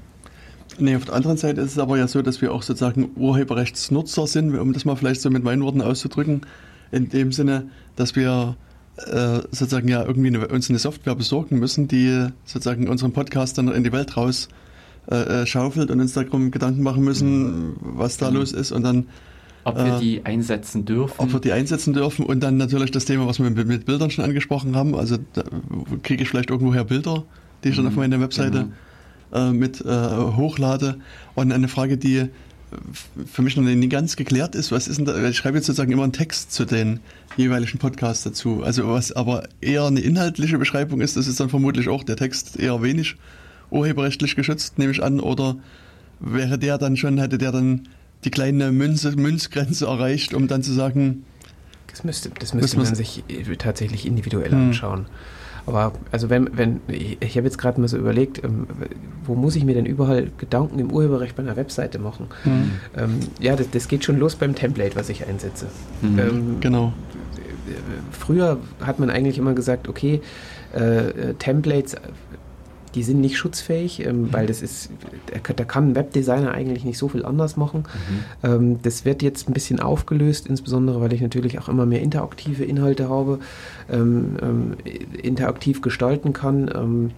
Ähm, ähm, so dass allein wahrscheinlich schon mein Template urheberrechtlich mhm. geschützt sein kann. Ähm, das mhm. entsprechende Plugin, was ich mir dann noch runterlade, das ist natürlich eine Software, für die ich auch eine entsprechende Lizenzgebühr brauche. Also wenn ich da noch einen Cookie-Bonner vorschalte und wenn ich da mhm. noch ein Newsletter-Programm mit einbinde, ähm, da brauche ich natürlich Lizenz. Ähm, Podcast-Software, ganz klar. Software als mhm. Sprachwerk brauche ich äh, Lizenzen. Wenn ich Bilder mir irgendwo her besorge, äh, muss ich mir Gedanken machen. Wenn ich Rechtstexte besorge, keine Ahnung, ich habe noch einen Online-Shop über meine äh, über meinen äh, Podcast ähm, laufen, wo ich Merchandising-Artikel mhm. verkaufe, was weiß ich. T-Shirts. Äh, T-Shirts zum Beispiel. Ähm, so, wie, kommen die Logos auf die T-Shirts und die Bilder? Da geht es ja dann auch nochmal ein Stück weiter. Genau. Also das was, was, was setze ich für ein Logo ein? Wo habe ich das her? Ja. Ähm, gut, der, T-Shirt-Druck hm. an sich wird nicht urheberrechtlich geschützt sein, aber ähm, ich glaube, wir unterschreiben am besten am Ende der Sendung erstmal einen Beratungsvertrag. ich habe ich, ich hab da zufälligerweise auch schon einen dabei. Nein. Aber, Aber, man sieht schon, wie, wie umfassend und umfangreich das eigentlich ist. Also das ist, äh, also ich kann mir vorstellen, dass das, wenn man sich so am Anfang Gedanken drüber macht, mhm. vielleicht auf diese Idee mit Bildern kommen würde. Ich weiß nicht, wie das, sozusagen das bei, der, bei der Menge der Leute da draußen ist, aber ich sag mal, Bilder ist aus meiner Sicht sowas, was sich so ein bisschen eingebrannt hat, da muss man drauf achten. Aber auf die diversen Themen, die wir jetzt so angesprochen haben, könnte ich mir vorstellen, dass so der Normalanwender da draußen eher weniger kommt. Oder hast du in der Praxis da irgendeinen anderen, äh, andere ähm, nee, nee, tatsächlich, tatsächlich nicht. Ähm, tatsächlich treffe ich auch immer noch, äh, immer noch und immer wieder ähm, einfach Situationen vor, die, wo ich sage, Mensch, das, das hätte doch einleuchten müssen. Ähm, ich sag, ich sag mal so, AGB und Rechtstexte werden eigentlich mittlerweile nicht mehr so oft geklaut. Ähm, mhm. Bild, Bilder ist tatsächlich noch relativ häufig, mhm. wobei man da auch sagen muss, ähm, so aus meiner Erfahrung ist es oftmals eher eine, eine ähm, ich sage jetzt mal nicht ganz internetaffine Generation. Also ähm, mhm. oder die werden eben in Ländern geklaut, wo die Leute, ähm, wie sagt ein Kollege, äh, mal äh, andere Probleme haben als äh, Urheberrechtsverletzungen. Mhm. Ähm, also ganz viel, das, ich habe Fotografen ganz, ich will nicht sagen, dass die Probleme haben, aber das wird es eben schwierig zu verfolgen. Ganz viel in China oder Russland, mhm. wo ich aber sage, das, das, das holen wir dort nicht rein. Ähm, ähm, da, da hast du ganz viel Urheberrechtsverletzungen in Deutschland wird es, glaube ich, zumindest nach meinem Gefühl eh, mittlerweile weniger. Manchmal hat man noch so beschreibende Texte, wo es nicht um Rechtstexte geht, sondern wo man einfach sagt, Mensch, der hat jetzt hier eine schöne Produktbeschreibung, äh, das kopiere ich mir jetzt einfach mal raus, ähm, eBay-Produktbeschreibung oder ähm, letztens hat man einen Fotografen, der hatte eben sehr, sehr schön dargestellt, was er so mocht und das hatte dann eben jemand, ein, ein Fotograf auch noch, äh, eins zu eins kopiert und das fand ich besonders makaber, weil ähm, also da hat man wirklich nicht von Bild auf Text weitergedacht. Ähm, hm. Sowas kommt vor, aber ja. Also aber der Fotograf hieß nicht zufälligerweise Gutenberg mit Familiennamen. okay, kleiner, also, kleiner Schatz am Rande. Also und, und wenn, äh, das, das, ist ja immer das Spannende, und wenn dürfte ich es nicht sagen. Ja. Äh, also wir dürfen als Anwälte weder sagen, ob wir was bearbeitet haben und auch selbst wenn wir nichts bearbeitet mhm. haben. Ähm, also wenn, dann dürfte ich es nicht sagen. Hm. Ähm, ich kann es weder bestätigen noch verneinen. ähm, genau, also das sind natürlich viele Sachen, die man, die man äh, beachten kann und auch viele Fallstricke, aber tatsächlich, ähm, das ist alles kein Hexenwerk. Ich mhm. sollte mir halt einfach nur Gedanken machen, dass ich sage, Mensch, ähm, wenn da eine Software existiert und da jemand Geld für haben will, für eine monatliche Nutzung, also dann muss mein gesunder Menschenverstand, ob ich da jetzt den Paragraphen im Urheberrecht dazu kenne oder im Patentrecht, im Markenrecht oder was weiß ich, aber dann muss mein gesunder Menschenverstand mir vielleicht sagen, wenn ich das umgehe und das jetzt irgendwie also die Zahlungsverpflichtung umgehe und jetzt bei einem Hardware-Produkt wahrscheinlich sagen würde, das wäre Diebstahl, dass das vielleicht auch mit Software nicht okay ist und dass das vielleicht auch mit Bildern nicht okay ist ähm, und so weiter und so fort. Ähm, hm. aber da würde ich auch sagen, eher aus der Praxis dieses äh, irgendwelche Sachen unter Kopierer legen und verteilen, also was man wie zum Beispiel auch Kindergärten oder Schulen kennt, ähm, das ist eher so, ähm, naja, selbstverständlich. Also dieses Gefühl, ich habe an dem Buch ja das, ich, hab, ich halte ja das Buch in der Hand und kann davon eine Kopie machen, äh, mhm. das, da treffe ich ganz häufig auf Unverständnis, dass das nicht erlaubt sein soll. Aber wie, wie ist es denn, ich meine, jetzt, du hast gerade zu so Kindergärten und Schulen angesprochen, das kann man ja auch argumentieren, die machen das ja vielleicht nicht mit sozusagen originär bösen Willen, sondern versuchen sozusagen das weiterzutragen und haben vielleicht auch kein Geld würden die dann mhm. sozusagen im Falle, man geht genau. gegen die vor, würden die dann weniger bezahlen als jetzt ein Multimilliarden-Dollar-Konzern, der das in voller Bösartigkeit gemacht hat, um mal so ein paar Klischees aufzugreifen? Also gibt es da, sozusagen wird dann bewertet, warum man das macht und gibt es vielleicht so eine so eine Haushaltsausnahme, dass man sagt, wenn man es nur eine kleine Menge macht oder nur für, für Kinder, dann, dann ist es okay? Also es, der, der, der kommt immer ein bisschen drauf an, wer dahinter steht. Ähm, also wir hatten, wir hatten schon Fälle, wo wir äh, eine Bildabmahnung ausgesprochen haben gegenüber größeren Zeitungen. Ähm, und wo man dann, wo dann ach der, äh, der Urheber meinte, weil wir, also ich hätte einen Blog angeschrieben, ähm, privat ein kleiner Blog, der halt was macht. Und da hat dann der, der, der Urheber auch gesagt, nee, äh, darum geht es mir nicht. Den äh, leben und leben lassen, während natürlich eine äh, Zeitung normal abgerechnet wird nach äh, eben entsprechenden Schadensberechnungen. Also im Urheberrecht ist es so, ähm, dass man drei Möglichkeiten hat, einen Schaden zu berechnen. Das eine ist, ich äh, nehme den tatsächlich entstandenen mhm. Schaden. Der ist wahrscheinlich schwierig zu beziffern, also weil ich nicht weiß, ähm, wenn, wenn du das Bild jetzt fünfmal verwendet hast, ähm, dass das definitiv auch fünfmal bei mir gekauft worden wäre. Das, das kriege ich wahrscheinlich nicht hin. Ähm, das zweite ist, ich kann sogenannte äh, Gewinnabschöpfung machen, dass ich sage, ich, ich hole mir das, was du quasi als, äh, als Gewinn mit diesen, wenn du zum Beispiel die Bilder verkaufst, ähm, Bild zehnmal verkauft, ähm, jeweils 1000 Euro, 10.000 Euro, ähm, 5000 Euro Gewinn, dass ich sage, ich, ich schöpfe jetzt den Gewinn ab. Und die dritte Möglichkeit, das ist eigentlich das, was in der Praxis am häufigsten genutzt wird, ist die sogenannte Lizenzanalogie. Das heißt, ich schaue, was hätte denn, äh, was ist denn meine Lizenzpraxis, äh, wenn ich die lebe, also wenn ich die auch lebe, wenn ich sage, ich verkaufe die Bilder zum, zum Beispiel bei Bildern ist es so MFM-Tabelle, Mittelstandsgemeinschaft Fotomarketing, die gibt so bestimmte Preisberechnungen vor, was kostet ein Bild auf einer Webseite für die und den Zeitraum, was kostet ein Bild, dann gibt es äh, Lizenz Deutsche Designer, was kostet ein Logo, dann gibt es ähm, ähm, äh, zum Beispiel auch GEMA-Lizenzen könnte ich ranziehen, ähm, dass ich dann gucke. Und da ist es tatsächlich egal, wer das gemacht hat, sondern ich gucke einfach nur, wie wurde das Bild genutzt. Ähm, das heißt, wenn ich eine Lizenzpraxis habe und sage, das Bild kostet, wenn jemand ein Bild von mir nutzen möchte, kostet es 1000 Euro pro Monat.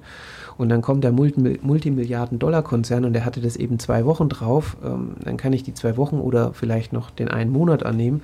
Wenn es eine Schule halt zehn Jahre hat, herzlichen Glückwunsch. Hm. Also in, insofern interessiert das in erster Linie nicht. Da gibt es äh, keine, wie hast du es genannt, Haushaltsausnahmen. Ja. Das ist äh, im Urheberrecht nicht. Ich kann natürlich, äh, wenn ich im Einzelfall entscheide, dass ich davon abrücke und weil ich jetzt sage, ähm, ich möchte jetzt, äh, ähm, ich nehme eine Schule vielleicht nicht in Anspruch, weil meine Güte, da hat ein 16-Jähriger ein Bild hochgeladen. Das, und das war ja tatsächlich jetzt ein Fall, was der EuGH entschieden hat, die Cordoba-Entscheidung. Ähm, da hatte ein Mädchen einen ähm, einen Vortrag gemacht über, über Cordoba und hat ein Bild von einem Fotografen genutzt und der Referat war wahrscheinlich, oder der Vortrag, oder der, nicht Vortrag, ähm, die, die Arbeit war wahrscheinlich sehr gut und die Schule hatte dieses Referat auf die Webseite gestellt und mhm. dann hatte das der äh, Fotograf entdeckt über naja, Bildersuche wahrscheinlich Ähm, und hat dann die Schule abgemaunt und das äh, hat tatsächlich funktioniert. Ich weiß nicht, was rausgekommen ist, aber ähm, also es war ein Urheberrechtsverstoß und da spielt es dann in der für die Schadens für die Lizenz, für die Schadensersatzzahlung eigentlich keine Rolle, sondern da kommt es ausschließlich darauf an, wie habe ich es verwendet und was ist die Lizenzpraxis des, des Rechteinhabers. Hm. Das ist traurig und hart, aber hm. das ist so. Hm.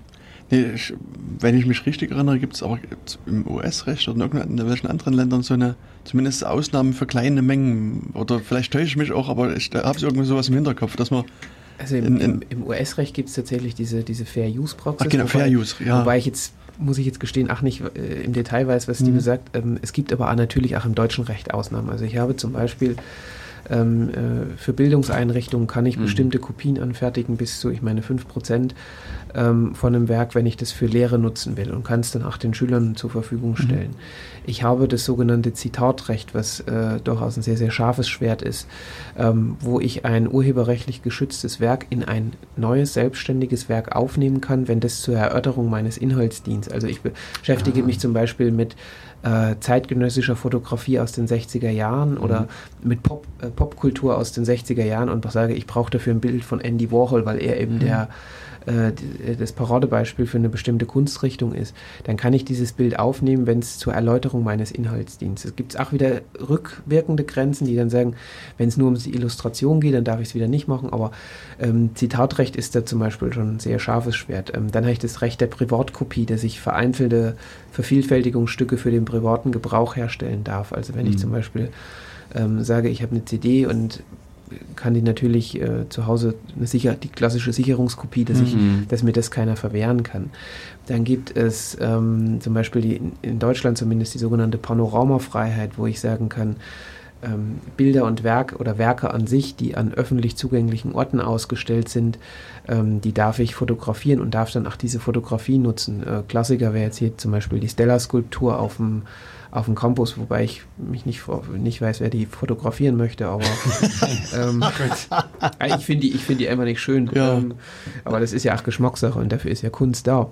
Ähm, aber die könnte ich zum Beispiel, die sind dauer, Wobei die tatsächlich interessant sind, weil die ja eigentlich nicht dauerhaft da waren, sondern die sollten ja eigentlich nur für eine bestimmte Zeit mhm, da genau. sein und irgendwie hat die wohl niemand mehr abgeholt.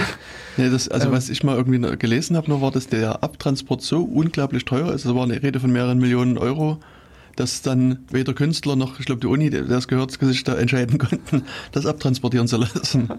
Und dann hat man das, also diesen Haufen dort halt einfach stehen lassen, weil. Okay. Also es ist schon einige Jahre her, stand irgendwie mal hier so eine Regionalzeitung, dass der, also die haben wohl drüber äh, verhandelt und, oder gesprochen, das abtransportieren, zu transportieren, aber der Transport war, es war so extrem teuer, dass das dann daran gescheitert ist wohl. Das finde das find ich tatsächlich spannend, dass äh, dass das wieder so, so Sachen sind, wo man sich, da macht man sich doch vorher drüber Gedanken, oder? Ja. also ich meine, der, der Künstler könnte ja, äh, lebt Stella noch? Ich habe keine Ahnung, aber theoretisch genau. könnte er irgendwann, also ich hm. würde ja als Künstler sagen, das ist doch mir egal, ich habe es euch zur Verfügung gestellt, das war eine hm. Leihgabe, jetzt sorgt mal dafür, dass mein, äh, mein Rembrandt wieder zurück ja. in mein Wohnzimmer kommt. Ähm, aber das ist also, wenn es wirklich dauerhaft wird, äh, wenn man sagt, äh, nicht nur mhm. vorübergehend, dann kann ich natürlich auch solche Werke vervielfältigen. Das heißt, es kann mir niemand verbieten, ähm, ähm, ein Kunstwerk, was, an der, was dauerhaft an der Straße oder auch im Meer aufgebaut ist, äh, äh AIDA-Entscheidung zum Beispiel, wo es darum mhm. ging, ob die AIDA an einem öffentlich zugänglichen, dauerhaft an einem öffentlich zugänglichen Ort, wo oh. der BGH gesagt hat, naja klar, das Meer ist dauerhaft öffentlich zugänglich. Ja, ja. Ob du natürlich jetzt irgendwie 50 Kilometer rausschwimmst oder nicht, nicht unser Ding.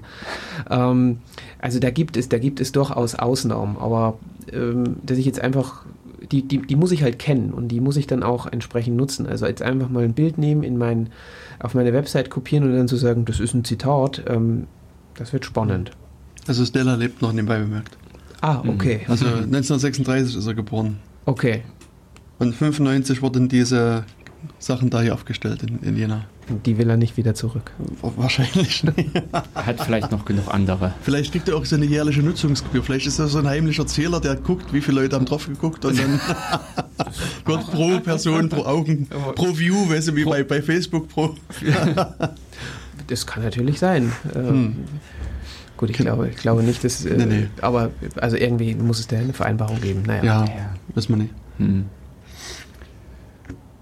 Genau, also dieses öffentliche Ansehen. Ähm, ach so, und eben da fiel mir nämlich zum Beispiel dieses Beispiel ein, ich fotografiere diese Figur, äh, ähm, äh, na, Kunst, die Skulpturen und packe die in die Wikipedia. Also was ja in dem Sinne äh, zur Dokumentation eben und ähnlichen. Also das müsste ja dann schon fast wieder in diese Zitat. Ah, da muss man aufpassen. Also das, äh, das, Zitatrecht funktioniert tatsächlich nur, wenn das Zitat mhm. zur Erläuterung des eigenen Inhalts dient. Nicht, mhm. wenn das Zitat genutzt wird, um quasi das Zitat, also wenn man, wenn ich quasi, so. mein Steuerberater hätte jetzt gesagt, in Excel hätte es nicht funktioniert. Ähm, also wenn ich das, wenn ich, wenn ich das Bild nur veröffentliche, um, um, um dann über das Bild zu reden, dann kann das natürlich, äh, dann kann das natürlich schwierig werden.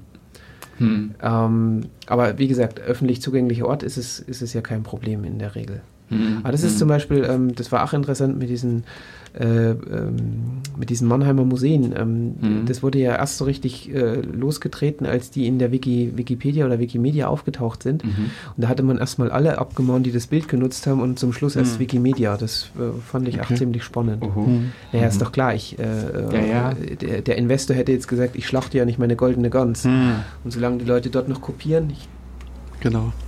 Also ich, das, das eine, eine Skulptur, die hm. äh, Fish Kill, äh, der ist, die steht in der Tat in Wikipedia. Mhm. Und ich hatte mal geguckt, was sie hier als Lizenz angeben. Da steht Public Domain Lizenz da, dazu.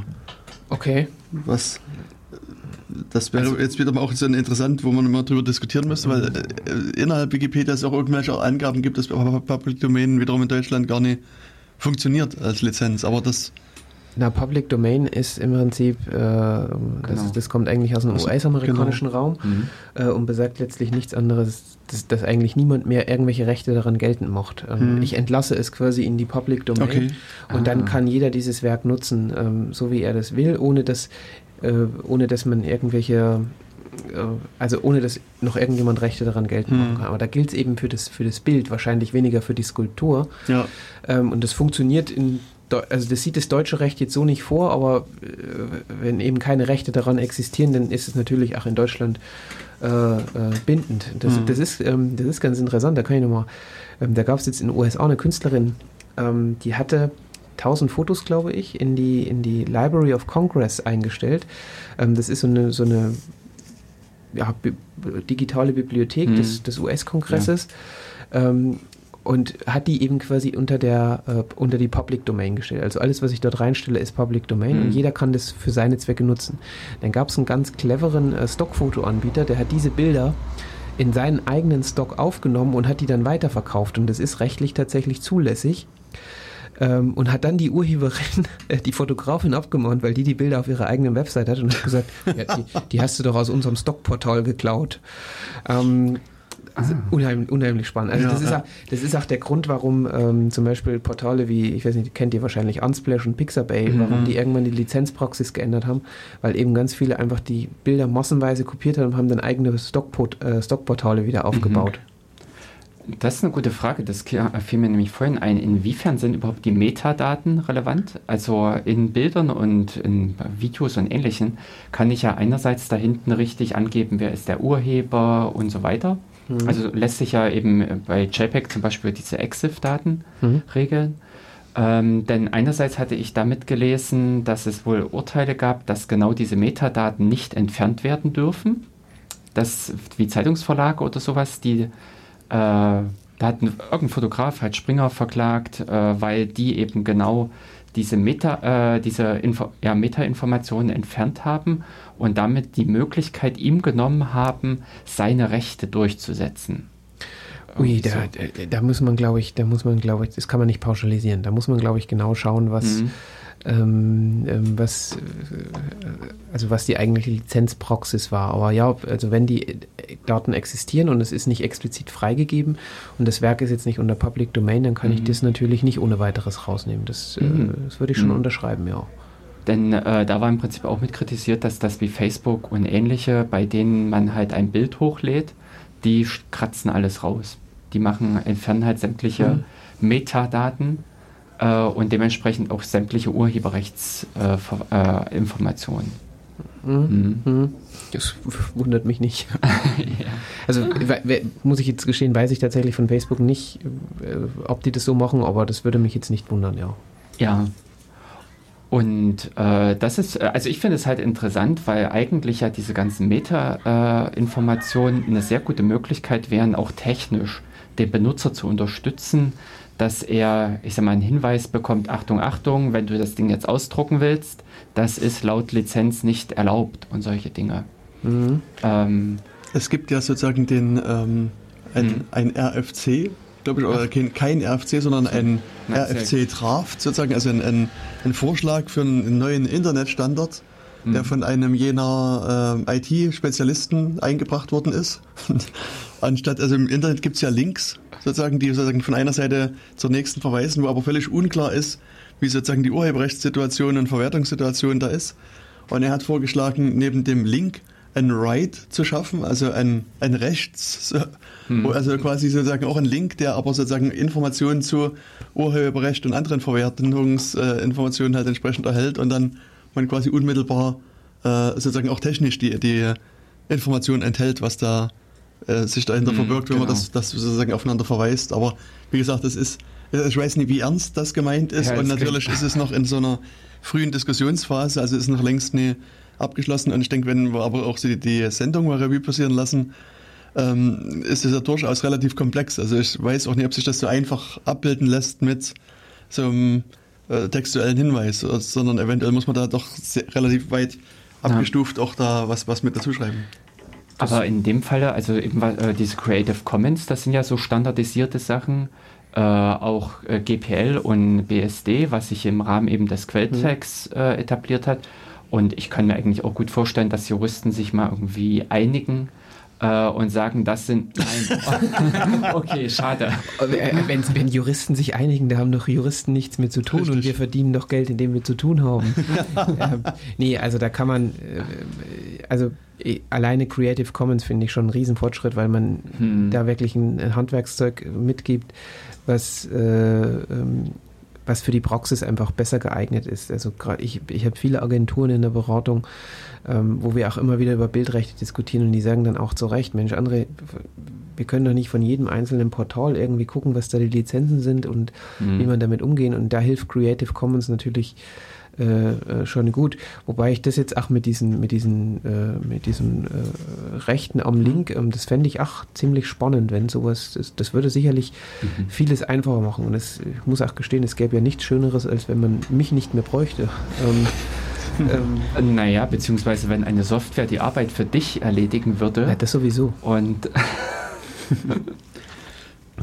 ja. ja. Aber ich denke, wir haben jetzt relativ umfassend eigentlich sozusagen über das Thema gesprochen und haben zumindest erstmal eine Idee gegeben, was, was Urheberrecht ist. Also dann haben wir so ein bisschen einige Punkte abgeklärt. Wahrscheinlich, also was ich am Anfang schon mal im Vorgespräch sagte, wir könnten den ganzen Tag vermutlich hier sitzen und das Ganze in beliebiger Tiefe noch besprechen, aber du hast ja auch gesagt, dass du gerne pünktlich oder überpünktlich Schluss machen willst. Deswegen ich muss heute leider überpünktlich los, ja. Genau, deswegen will ich an der Stelle mal sozusagen schon mal das Ende einläuten und äh, dich nochmal fragen, gibt es was, was aus deiner Sicht noch unbedingt zu sagen wäre, was wo du sagst, das äh, äh sollte man noch erwähnt werden? Das berühmte letzte Wort, darauf genau. bin ich jetzt äh, überhaupt nicht, nicht äh, vorbereitet.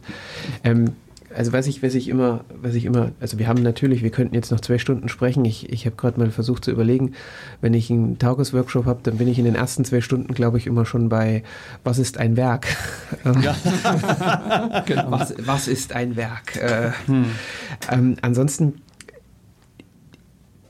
das wird jetzt vielen Hörern wahrscheinlich genauso gehen wie äh, Seminarteilnehmern bei mir, ähm, die sagen, Mensch, jetzt haben wir noch viel mehr Angst und jetzt sind wir noch viel unsicherer. Ähm, da muss ich ein bisschen oder möchte ich gerne ein bisschen die Angst nehmen. Ich glaube, man kann im Urheberrecht auch ganz, ganz viel mit gesundem Menschenverstand äh, lösen.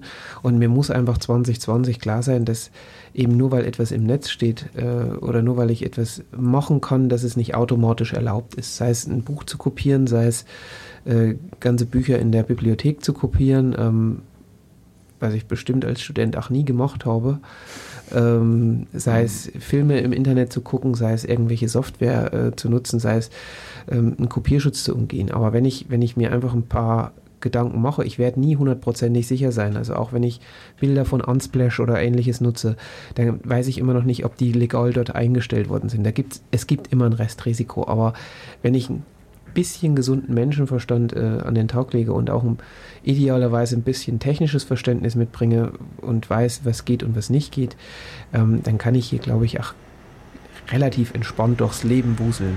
Hm. Genau. Na, das, das, klingt doch nach einem guten Schlusswort, finde ich. Also find ich in dem Sinne danken wir dir oder danke ich dir recht herzlich ja. für deine Worte und äh, ich hoffe, es hat den Hörerinnen und Hörern draußen gut gefallen. Es gab ein paar Einblicke und ja, wenn ihr Fragen habt, könnt ihr uns äh, euch an uns wenden über datenkanal.org, über unseren Twitter-Kanal Datenkanal oder über Mastodon oder äh, datenkanal.org slash mx über unseren Matrix-Raum. Und wenn genügend Fragen zusammenkommen, dann würden wir dich an geeigneter Gelegenheit wieder einladen und vielleicht das Thema nochmal vertiefen.